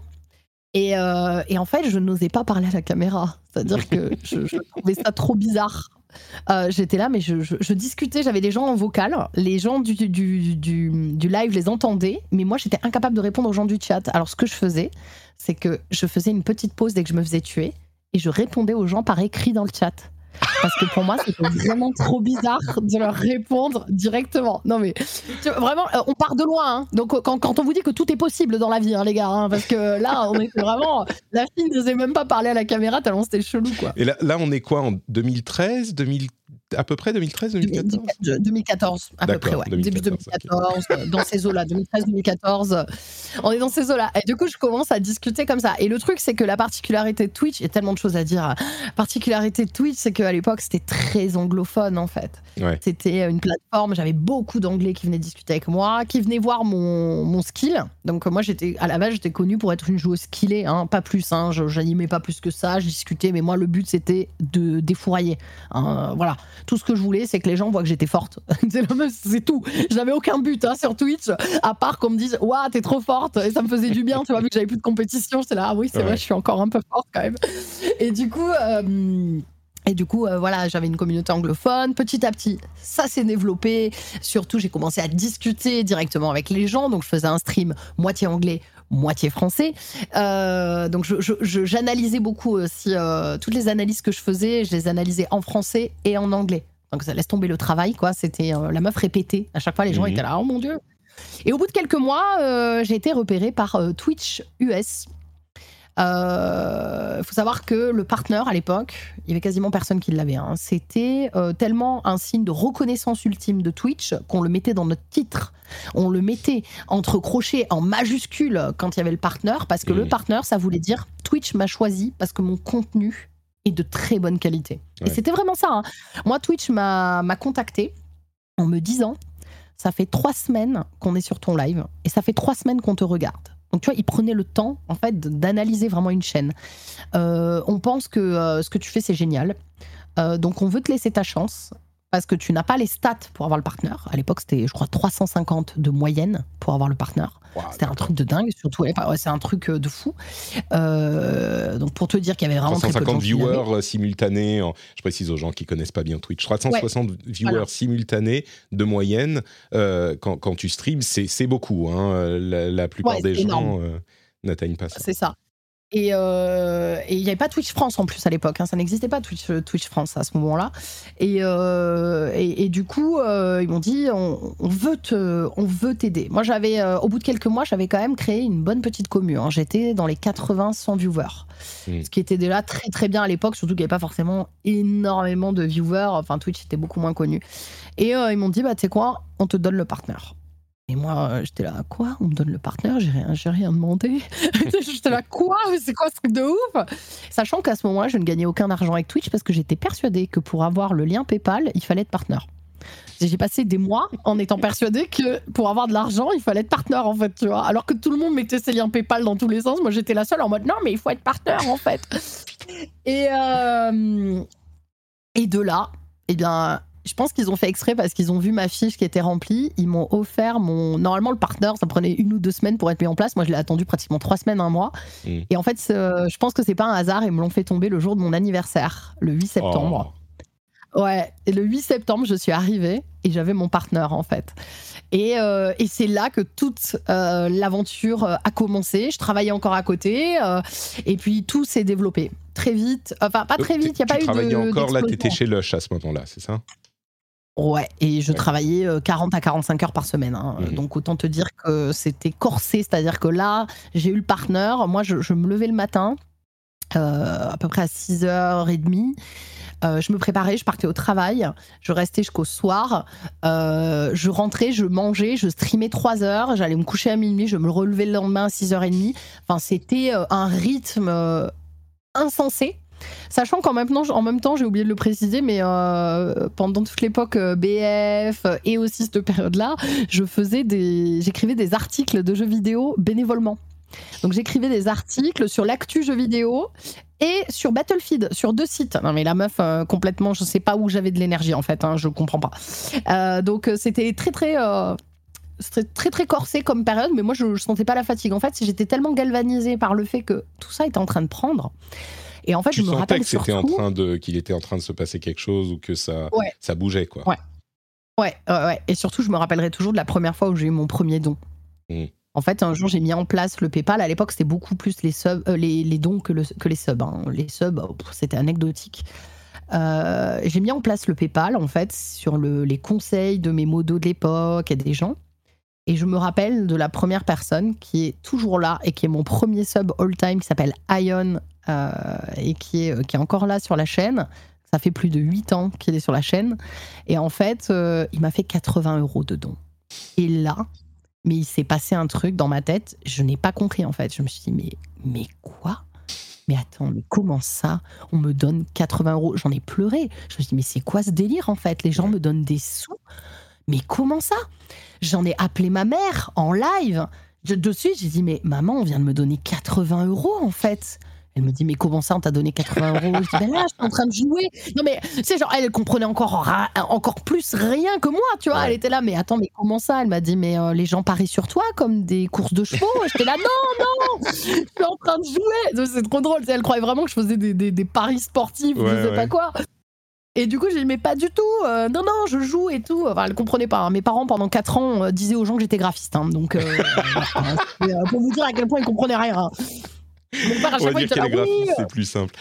tu sais, c'est marrant parce que ce dont tu parles, le, boulot en même temps, tout ça, moi, j'ai pendant des années aussi, je faisais mes podcasts. C'était, c'est ce que je dis souvent, c'est un deuxième boulot, quoi. Et faut vraiment ah avoir. Euh, c'est la motivation, en fait, c'est pas juste un jour je vais réussir, c'est que, en fait, tu as envie de le faire, que tu sois payé ou pas. Et c'est pour ça que tu le fais. Parce que sinon, ça, ça c'est juste pas possible, ça fonctionne pas, quoi. C'est ça, et tu le fais. Euh, moi, à la toute base, il y avait vraiment, euh, même quand j'ai eu mon partenaire et tout, il y avait aucune notion de, de, me dire ça va être mon travail. C'était un, doux rêve que je pouvais entretenir en me disant oh, peut-être un jour, hein, mais qui sait. Mais il y avait vraiment le, le fait de me dire oh, les gens s'intéressent à ce que je dis, s'intéressent à mes analyses de jeux vidéo, s'intéressent à moi, parce qu'après j'ai commencé aussi à ouvrir, à faire d'autres jeux et à analyser. Et du coup, c'est pour ça que toute ma formation m'a aussi servi. Et j'ai donné plein d'infos aux gens, etc. Et j'apprenais d'eux aussi. Et ouais, effectivement, c'est un deuxième travail. Euh, et, là, ça a commencé à prendre, prendre, prendre. Et moi, à côté, je bossais. Et, euh, jusqu'à que je gagne euh, assez rapidement un SMIC. Et pour moi, le SMIC, c'était vraiment un peu le, tu vois, le, point de repère. Tu vois, à l'époque, c'était vraiment le SMIC. Pour moi, c'est un point de repère. Je gagnais quand même bien ma vie en tant que manager. Hein, et, là, je m'étais dit, bon, là, tu gagnes un SMIC. Bon, tu vas pas tout quitter maintenant. Ce que tu vas faire, c'est que tu vas attendre à peu près un an. Et si tu gagnes un SMIC pendant un an ou plus, tu peux te lancer. Parce que je voulais être sûr, je voulais être stable. Euh, j'ai toujours voulu euh, avoir de la stabilité. J'avais pas envie de prendre non plus tous les risques insensés. Euh, parce que j'avais trop galéré parfois. Euh, j'ai bien sûr passé plein de moments de ma vie, mais trop galéré financièrement euh, pour certaines choses. et là, je gagnais bien ma vie en étant manager. Je me suis dit, si tu prends le risque de te retrouver avec rien, en fait, c'est hyper compliqué. Donc, je me suis dit, pendant un an, tu fais ça. Et il s'est passé plein de choses pendant un an. j'ai commencé à travailler avec Electronic Arts. Alors là, c'était euh, pour moi pareil. Première fois quand IE me contacte, on veut faire une vidéo Battlefield avec toi. Je préfère te dire que là, je, touchais plus sol. Hein. Je me suis, j'étais en lévitation, quoi. Euh, ce genre de choses. J'ai commencé à bosser avec eux, etc. Et, euh, et j'ai changé de travail. On m'a proposé de travailler au Meltdown, donc j'étais bien payée, moins d'heures, etc. Et j'étais ambassadrice du bar virage à 300 à 200 euh, enfin bref 280 euh, merci ne sais plus ne plus du tout euh, divisé 360 et, j'ai commencé à bosser un peu au meltdown etc et et en fait là le déclic ça a été donc effectivement je gagnais déjà bien ma vie stable en tout cas de quoi vivre. Et là il y a Arte qui m'a contacté. Et Et quand Arte m'a contacté pour faire une émission, pour incarner une émission hyper sérieuse, hyper, euh, tu vois, c'était vraiment ce que j'aimais, quoi. C'était mmh. pertinent. Et en plus, j'étais co-auteur, etc. Là, je me suis dit, ok, en fait, c'est soit tu y vas maintenant, soit tu n'y vas pas, en fait. Mais là, tu peux plus euh, jouer sur 46 tableaux en même temps. donc, euh, il faut faire un choix. Ouais, autant te dire que le choix a été très vite fait. Hein. J'ai dit, ok, let's go, Arte, etc. T'étais à combien de, de, de, viewers sur Twitch à ce moment, à peu près? Tu te souviens? Je devais être dans les 250, 300, euh, euh, parfois plus. Parce que, en fait, l'avantage que j'avais, c'est que hum, euh, j'avais de très bons contacts avec les éditeurs. on était peu en France. Mmh. et, vu que j'avais des très bons contacts, moi, j'allais toujours négocier des petits exclus avant. Hmm. Donc j'allais voir les éditeurs en leur disant écoutez, ce jeu-là m'intéresse beaucoup. Est-ce que ça vous dit une petite exclue un ou deux jours avant sur Twitch, bah Et moi à l'époque, euh, pour, pour, les gens aujourd'hui, 250, ça paraît pas énorme. Tout est relatif, hein, bien sûr, mais ça paraît pas énorme par rapport à ce qu'on voit sur Twitch maintenant. Mais quand on avait 300 viewers à l'époque sur Twitch, euh, en France, c'était génial en fait. Tu vois, genre c'était vraiment, tu faisais partie des, des des bons streamers, quoi, il y a, y a, y a, il y a 7, 7 ans et, quelques, enfin 6-7 ans. Et euh, parfois même j'avais plus. Et du coup, je négociais des exclus. Donc là, quand j'avais des exclus, vu qu'il y avait quasiment personne qui les avait, je tapais parfois euh, ce qui était énorme à l'époque, du 600, 800 viewers, etc. Euh, et, et, là, ça a pris comme ça, quoi, jusqu'à bah, faire tout ce qui s'est passé. Donc il y a eu Arte, et ensuite, je me suis dit, mais ok, j'adore le streaming, mais j'adore aussi présenter des émissions. C'était un peu un de mes goals, en fait, de présenter une émission. J'aime bien ce côté un peu carré. Et euh, du coup, on m'a contacté pour euh, d'autres émissions, euh, d'autres choses. Et puis, je me suis ouverte au multigaming. Euh, qui a été pour moi une très bonne chose. C'était un très bon choix que de rester enfermé dans une niche, euh, qui m'a ouvert à d'autres choses. Et puis après, euh, très très vite, j'ai commencé à vouloir pousser les limites de Twitch parce qu'en fait, au début, on n'avait pas le droit de faire autre chose que du jeu vidéo. C'est-à-dire que tu ne pouvais pas. Pardon pour sur, la, sur la question du multigaming, juste pour préciser pour ceux qui ne savent pas, euh, beaucoup de gens sur Twitch se concentrent sur un jeu spécifique, enfin le faisaient en tout cas euh, à l'époque, même encore aujourd'hui, et la transition du je, stream sur un jeu à je fais plein de jeux différents, c'est un truc qui est pas évident à gérer parce que les viewers, parfois, quand, quand tu fais un seul jeu, ben, ils viennent pour ce jeu autant que pour toi. Et donc, passer à d'autres jeux, ça peut être très compliqué euh, pour, pour certains streamers. Ouais, ouais, ouais, ça a été, euh, ça, ça, peut être compliqué, euh, surtout que moi à l'époque on venait me voir pour BF au tout début, hein, donc c'était, elle joue à BF ou elle joue à Call of et elle explose des gens. Donc quand d'un seul coup tu commences à, à, changer de truc, ça peut être compliqué. Ce qui est drôle parce que maintenant, euh, maintenant, ce serait l'inverse. C'est-à-dire que là, maintenant, si je vais sur Call of ou sur BF, j'ai beaucoup moins de viewers. Tu vois, c'est, euh, je suis tellement varié que les gens m'attendent plus là-dessus, quoi. C'est marrant parce que c'est une transition qui est très difficile à faire effectivement, mais en même temps, quand tu es euh, associé à un jeu, tu mets ton avenir entre les mains du destin de, de ce jeu-là. Euh, donc ça peut être euh, encore plus encore plus difficile sur le long terme. C'est ça. Et en fait, euh, ce qui s'est passé, c'est que très vite, euh, au bout de, je crois que c'est au bout de 2-3 ans, euh, Twitch a commencé à ouvrir ses portes à autre chose. C'est-à-dire qu'on n'était pas obligé de faire que du jeu vidéo, on pouvait faire ce qu'on appelle du just chatting. Euh, et, discuter, c'était vraiment la première chose qui est apparue. Parce qu'en fait, ils voyaient qu'il y avait des gens qui avaient envie de discuter et qui voulaient pas forcément avoir un jeu en fond, en fait.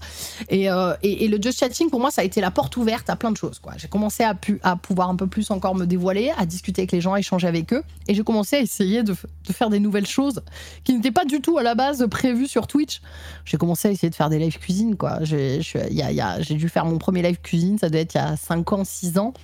6 ans, je crois, euh, j'ai fabriqué des energy balls. C'était une catastrophe sur mon bureau de PC. Enfin, des energy balls, en fait, c'est des petites boules de hum, euh, de, de, avec de la date, avec euh, plein de fruits secs, euh, pas de fruits secs, de d'oléagineux. on est toujours dans le domaine de la, de la bouffe, oui. C'est, c'est, ça Toujours dans le domaine de la bouffe. Et ce qu'on appelle une energy ball, en fait, c'est des trucs que les gens mangent quand t'as un petit coup de mou, quand t'es sportif, mm. etc. Et du coup, j'avais fait ça. Tu vois, j'ai commencé à tester des trucs. Les catégories se sont ouvertes. Et il y a presque 5 ans, 4-5 ans, je suis partie en voyage. Et là, je me suis dit mais en fait, pourquoi j'essaierais pas de liver mon voyage Mais avant ça, il y avait eu Pokémon Go. Et il y a eu Pokémon Go, j'ai fabriqué mon premier backpack en ah, 2016. Pour Pokémon Go, d'accord. Ouais, j'ai fabriqué homemade mon premier backpack, donc qui est un sac à dos qui permet de live en extérieur. C'est une sorte de régie portative.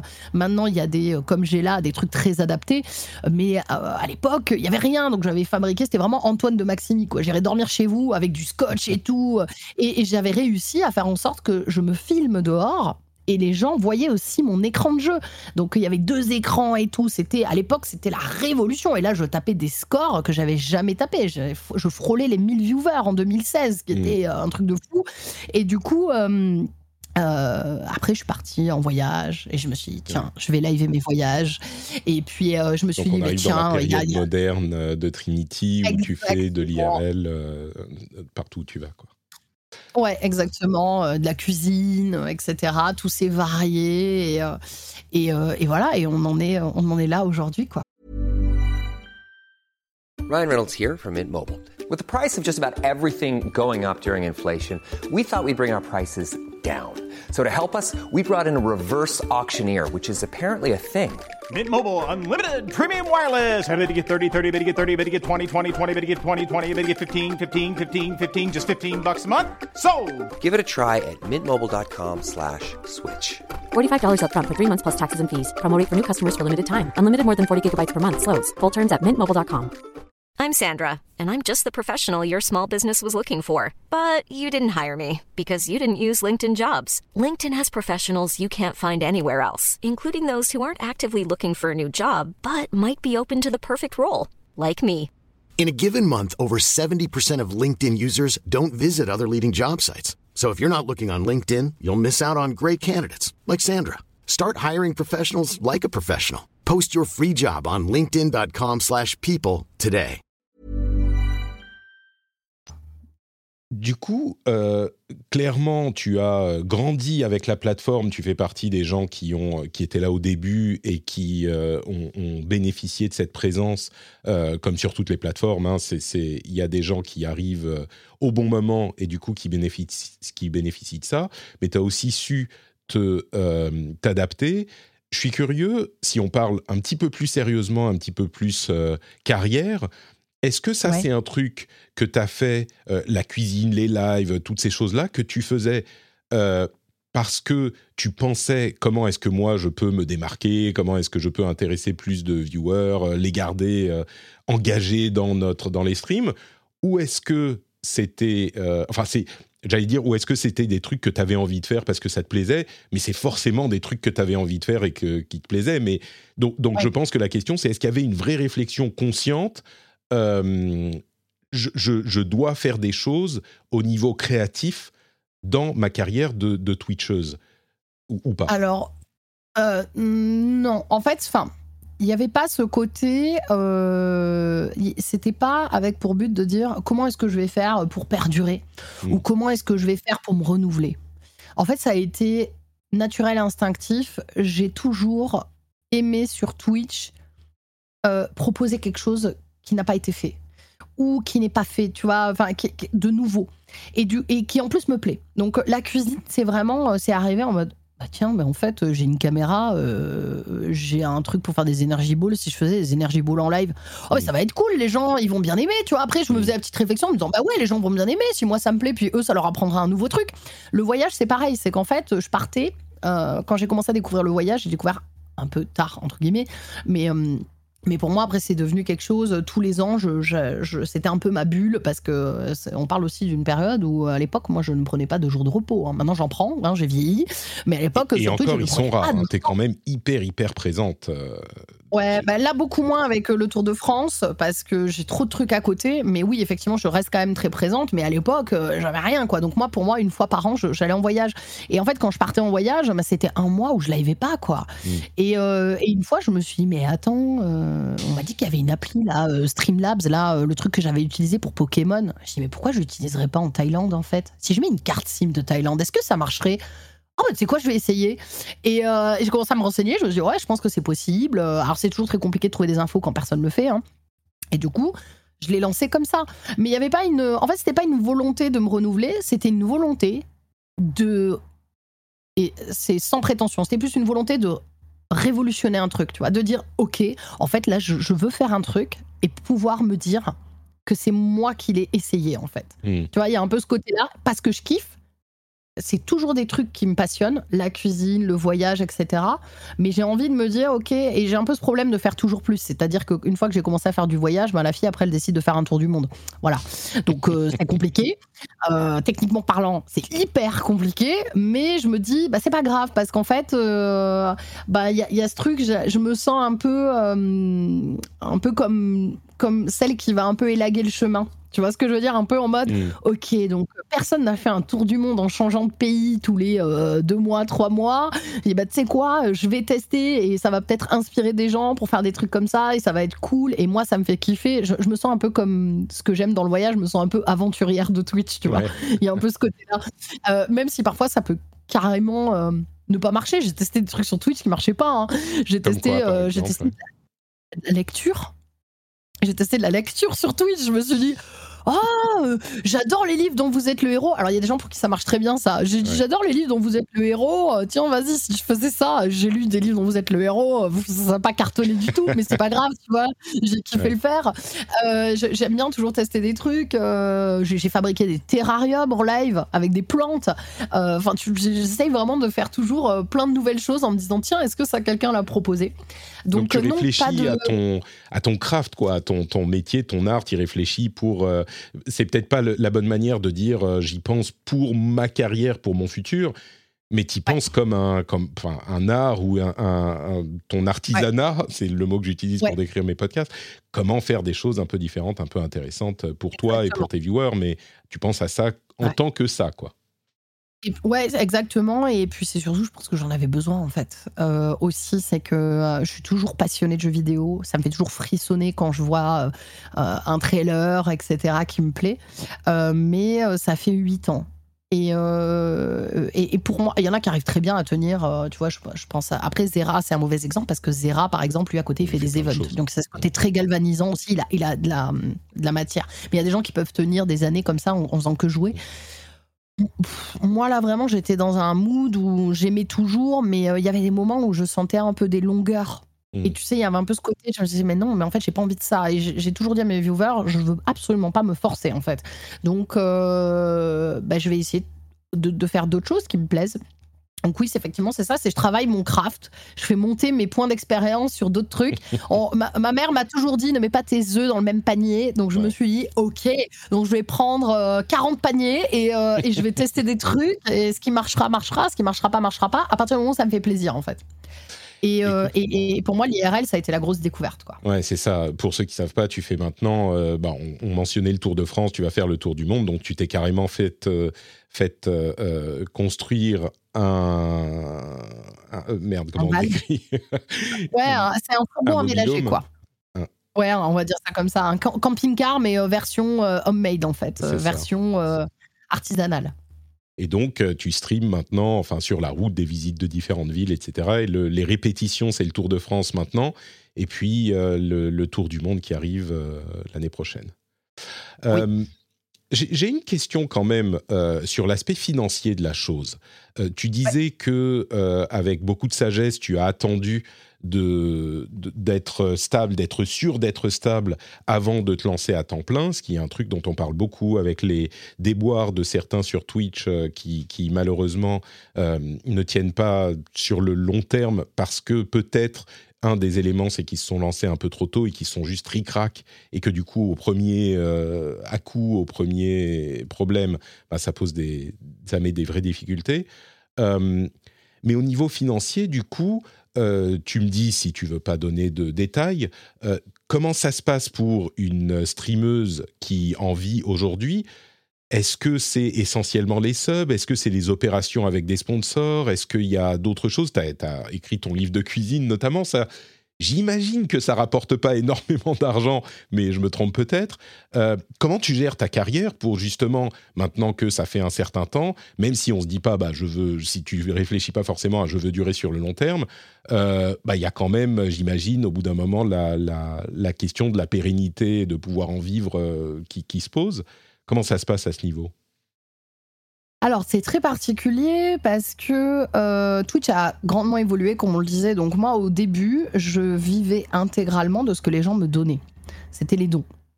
Euh, donc les gens étaient extrêmement généreux en dons et euh, enfin quand je dis extrêmement généreux pour moi tu vois pour gagner un SMIC par mois parce que tu as des dons c'est extrêmement généreux hein. Donc les, gens étaient très généreux et j'avais très peu de subs. À l'heure actuelle, euh, je fais partie de ces streamers euh, où j'ai pas énormément de subs. Tout est relatif, bien évidemment, mais je parle par rapport à ma communauté. Je mets pas en avant les subs. C'est pas quelque chose que je mets en avant. Mm. Euh, ça, c'est un choix personnel. Je les ai jamais mis en avant euh, parce que j'ai j'ai toujours eu un peu de mal, en fait, tu vois. à- Alors, abonnez-vous, euh, etc. Tu- Ouais. Tu vois, je, je- je n'y arrivais pas sur ma chaîne parce que ce n'est pas mon seul point de revenu. Ça serait que mon seul point de revenu, sans doute que je le dirais, tu vois. Euh, comme par exemple toi pour tes podcasts, c'est ce qui permet de faire vivre ton podcast, donc c'est un autre cas, tu vois. Mais par exemple moi sur Twitch, après il y a eu les OP qui sont arrivés et il y a eu les sponsors. Et en fait, à partir du moment où j'ai eu les sponsors réguliers, c'est-à-dire pas euh, comme les OP où c'est une fois de temps en temps où là tu n'as aucune stabilité, une fois que tu as signé des contrats et que tu atteins, un certain stade, tu as des sponsors qui sont réguliers et qui te payent tous les mois. Ce qui fait que j'ai ma stabilité. Ce qui fait que je me sentais, euh, je me sens mal, par exemple, de- de- d'aller demander aux gens qui parfois gagnent moins que moi, ouais les gars, soutenez-moi, quoi. Tu vois, c'était un peu, euh, un, peu- un peu délicat pour moi. Donc, euh, à, à ce niveau-là, à l'heure actuelle, ce qui me rapporte le plus, c'est mes sponsors. Parce que là, par exemple, avec le Tour de France, j'en ai quatre. Euh, donc, euh, ça me permet d'avoir une vraie bonne stabilité. Bon, n'oublions pas de préciser derrière qu'on a énormément de charges. Ça ne fait pas que je n'ai pas d'argent ou que je, je ne gagne pas bien ma vie. Mais on a quand même beaucoup de charges qui se greffent à tout ça, beaucoup de frais. Moi, j'ai beaucoup réinvesti aussi mon argent. Il faut savoir que là, euh, alors les gens me diront, oui, non, mais Trinity, le van, tu vas en profiter pour toi aussi. Oui, mais pour l'instant, le van, à l'heure actuelle, c'est un investissement hyper important, ça j'imagine. Ouais, c'est ça. Et euh, pour l'instant, le van, à l'heure actuelle, j'ai passé plus de jours à, à streamer que ce que j'ai passé de jours à vraiment euh, être dans mon van à juste kiffer. Parce que même les jours où je stream pas, je suis en train de bosser dedans. Donc c'est c'est quand même un vrai investissement aussi pour mon stream. Pour moi et pour mon stream. C'était les deux en fait. Et, euh, Tu- et rien que Tu ça, en gères fait. tout toute euh, seule ou, ou est-ce qu'il y a des gens que, qui t'aident dans ton, enfin, dans ton quotidien Alors, professionnel? Alors moi, j'ai ce gros défaut qu'ont beaucoup de créateurs. euh, j'ai beaucoup de mal à déléguer, hein, bien sûr, euh, parce que j'aime bien être maître de ma barque. Mais euh, j'ai un agent avec qui je ne suis pas en exclusivité, donc ça me permet d'être quand même vachement libre si je reçois une OP et de la traiter par moi-même, etc. Mais c'est aussi un ami à moi et du coup, euh, il m'aide vraiment à gérer tout ce qui est aspect financier entre guillemets. C'est surtout que il y a des gens qui se surestiment et des gens qui se sous-estiment en termes de prix dans ce milieu-là. Et moi, je fais partie des gens qui vraiment demandaient des tarots ridicules, en fait. Et, et mon agent m'a dit, non, mais là, c'est pas possible, en fait. Par rapport à ce que tu fais comme stat, ben, le prix du marché, c'est ça. On, on fonctionne au marché, hein, en fait. C'est comme n'importe quel sûr. milieu. Comme quand les gens disaient les footballeurs sont payés tant. Oui, mais les footballeurs sont payés tant parce qu'en fait, c'est quelque chose qui génère beaucoup d'argent. Donc euh, voilà. Et, euh, et lui m'aide beaucoup là-dessus. C'est lui qui m'a euh, qui m'a trouvé par exemple tous mes sponsors. euh, pour le Tour de France, qui a eu les contacts, donc ça m'allège en fait, ça m'évite euh, d'aller faire euh, des demandes, des mails, etc. Euh, là, ce que les gens ne voient pas, c'est que là, pour deux sponsors qu'on a eu en Tour de France, on a dû contacter euh, 50, euh, 50 Bien sûr. marques. Mm. Tu vois 50 marques, mais qui n'étaient pas du gaming, donc qui ne connaissaient pas Twitch, à qui il faut tout expliquer et qui sont encore frileuses. Donc lui m'aide. J'ai un- Maintenant, je suis passée en entreprise, donc j'ai forcément un cabinet de comptable qui me fait ma comptabilité, qui gère la TVA, etc. Et ça aussi, ça fait du bien. Tu- Euh, Attends, tu veux dire ouais. que tu faisais, tu faisais ça toi-même jusqu'à. Ah oui jusqu'à... Oh putain. Ouais, je faisais tout moi-même. Je faisais tout moi-même. Et, euh, et mon, mon chéri le, le comprenait pas. Là, il vient de passer en, en, entre, en auto-entreprise et tout. Et je pense que là, il va un peu plus comprendre. Mais ah, ça me prend la tête. Je dis, ah, tu vois, quand je te disais que j'étais en train de bosser que tu euh, Et encore, auto-entreprise, c'est facile hein, par rapport. Et c'est bien prise de tête. Mais oui, quand tu passes en entreprise, là, c'est juste, juste plus possible. De toute façon, en fait, en entreprise, t'es obligé, donc, euh, donc j'ai mon, t'es obligé d'avoir un cabinet. Donc, euh, du coup, euh, j'ai, comptable, mais tout le reste, je gère moi, en fait, Mm. tout.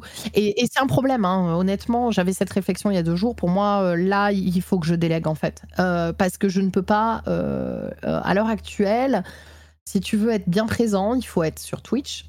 Quand tu es, streamer, il faut travailler ton YouTube, il faut travailler tes réseaux. Euh, il faut et les réseaux c'est Instagram, TikTok, Twitter, euh, qui ne demandent pas le même contenu. Donc moi, je travaille déjà mes réseaux, je travaille beaucoup mes photos, j'essaie de proposer du contenu quali. J'ai toujours voulu avoir une plus-value, et, et c'est parfois compliqué parce que ça demande beaucoup de taf en Tour de France, tous les matins, je suis en train de retoucher mes photos pendant une heure, quoi. Tu vois, essayer de faire. Et c'est pas des photos de moi, hein, c'est des photos. J'essaie de prendre des belles photos de paysages, de ci, de là. Elles sont très très belles, ceci dit. Hein, c'est vraiment magnifique.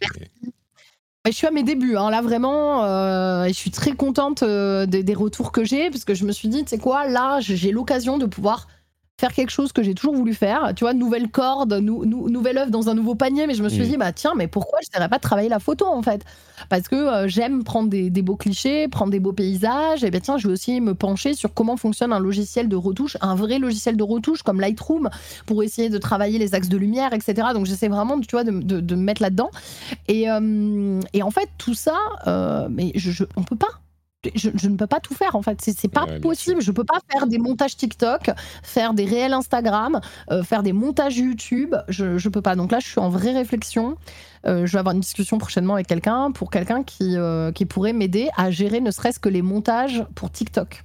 Euh, parce que pareil, les montages TikTok, je veux pas faire des trucs bateaux. J'ai envie de faire des trucs cool qui donnent des infos sur le voyage, sur des pays, sur euh, la culture euh, du pays, de la nourriture, etc. Et en fait, bah, j'ai envie de, bosser main dans la main avec quelqu'un pour que lui, il, sache ce que je veux et qu'il puisse me monter les trucs quoi.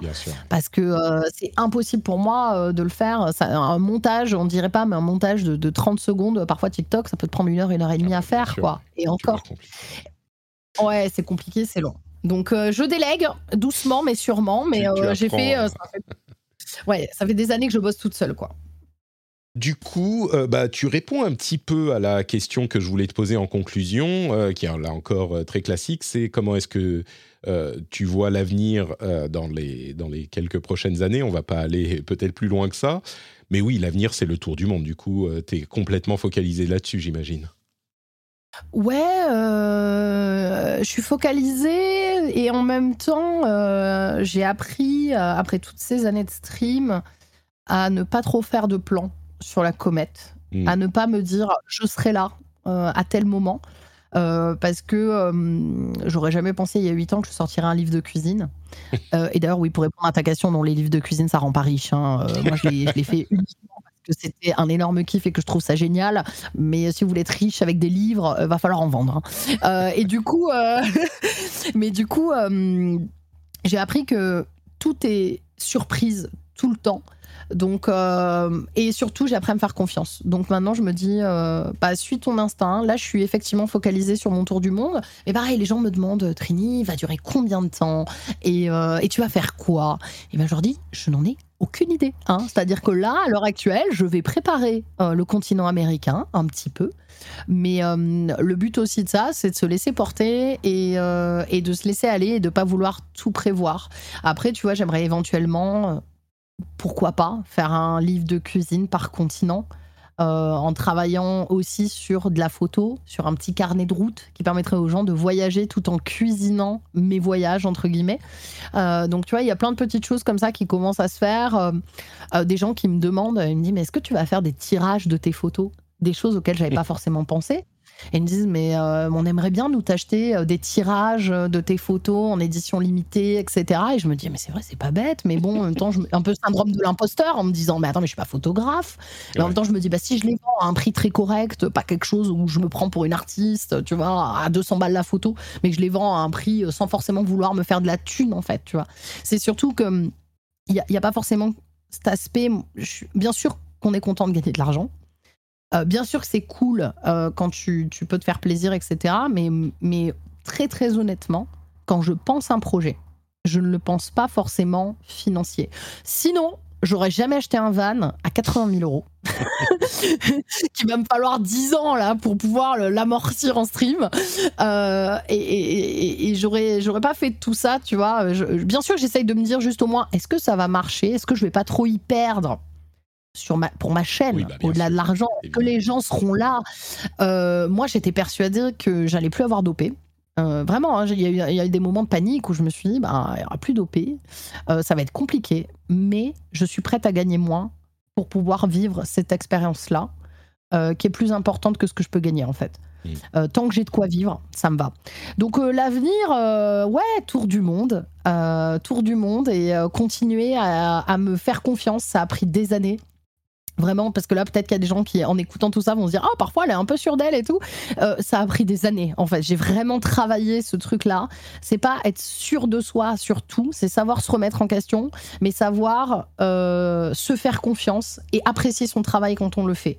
Et savoir aussi le déprécier quand euh, il faut le, faut le déprécier.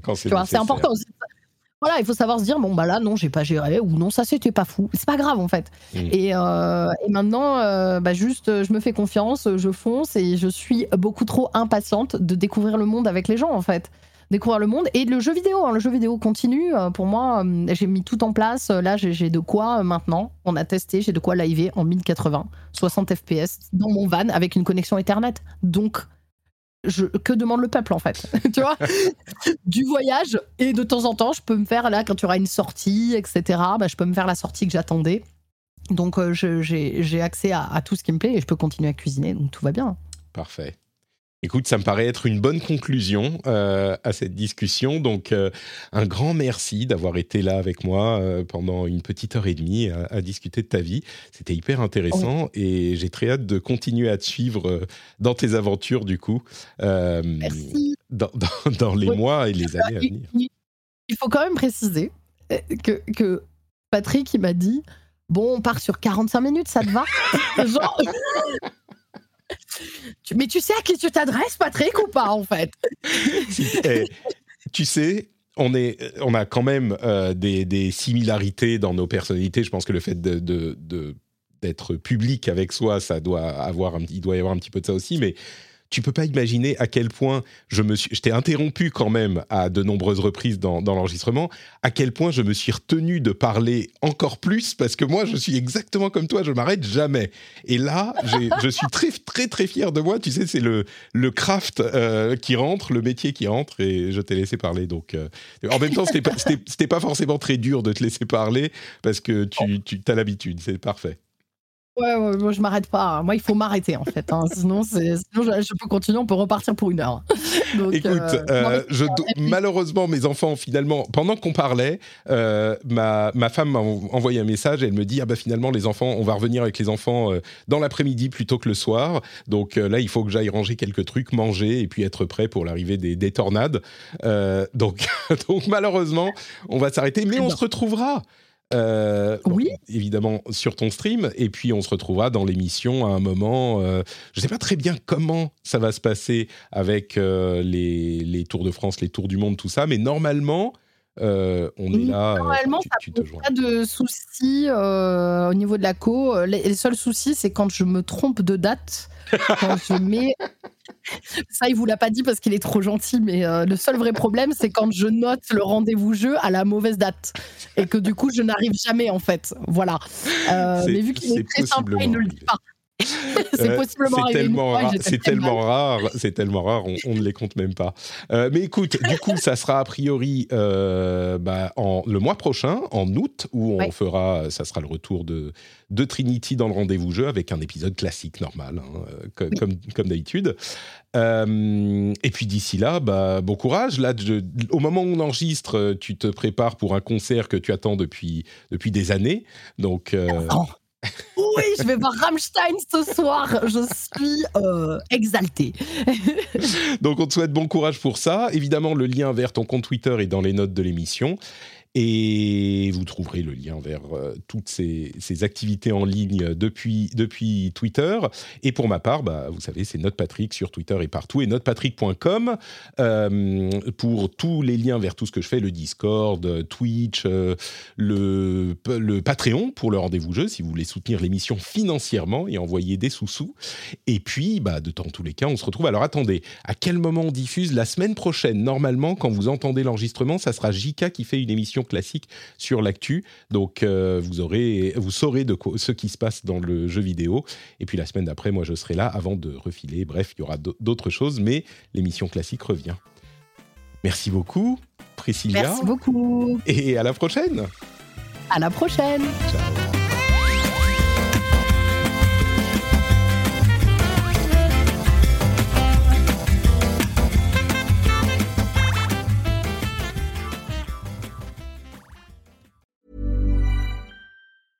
Even when we're on a budget, we still deserve nice things. Quince is a place to scoop up stunning high-end goods for 50 to 80% less than similar brands. They have buttery soft cashmere sweaters starting at $50, luxurious Italian leather bags, and so much more. Plus, Quince only works with factories that use safe, ethical, and responsible manufacturing. Get the high-end goods you'll love without the high price tag with Quince. Go to quince.com/style for free shipping and 365-day returns.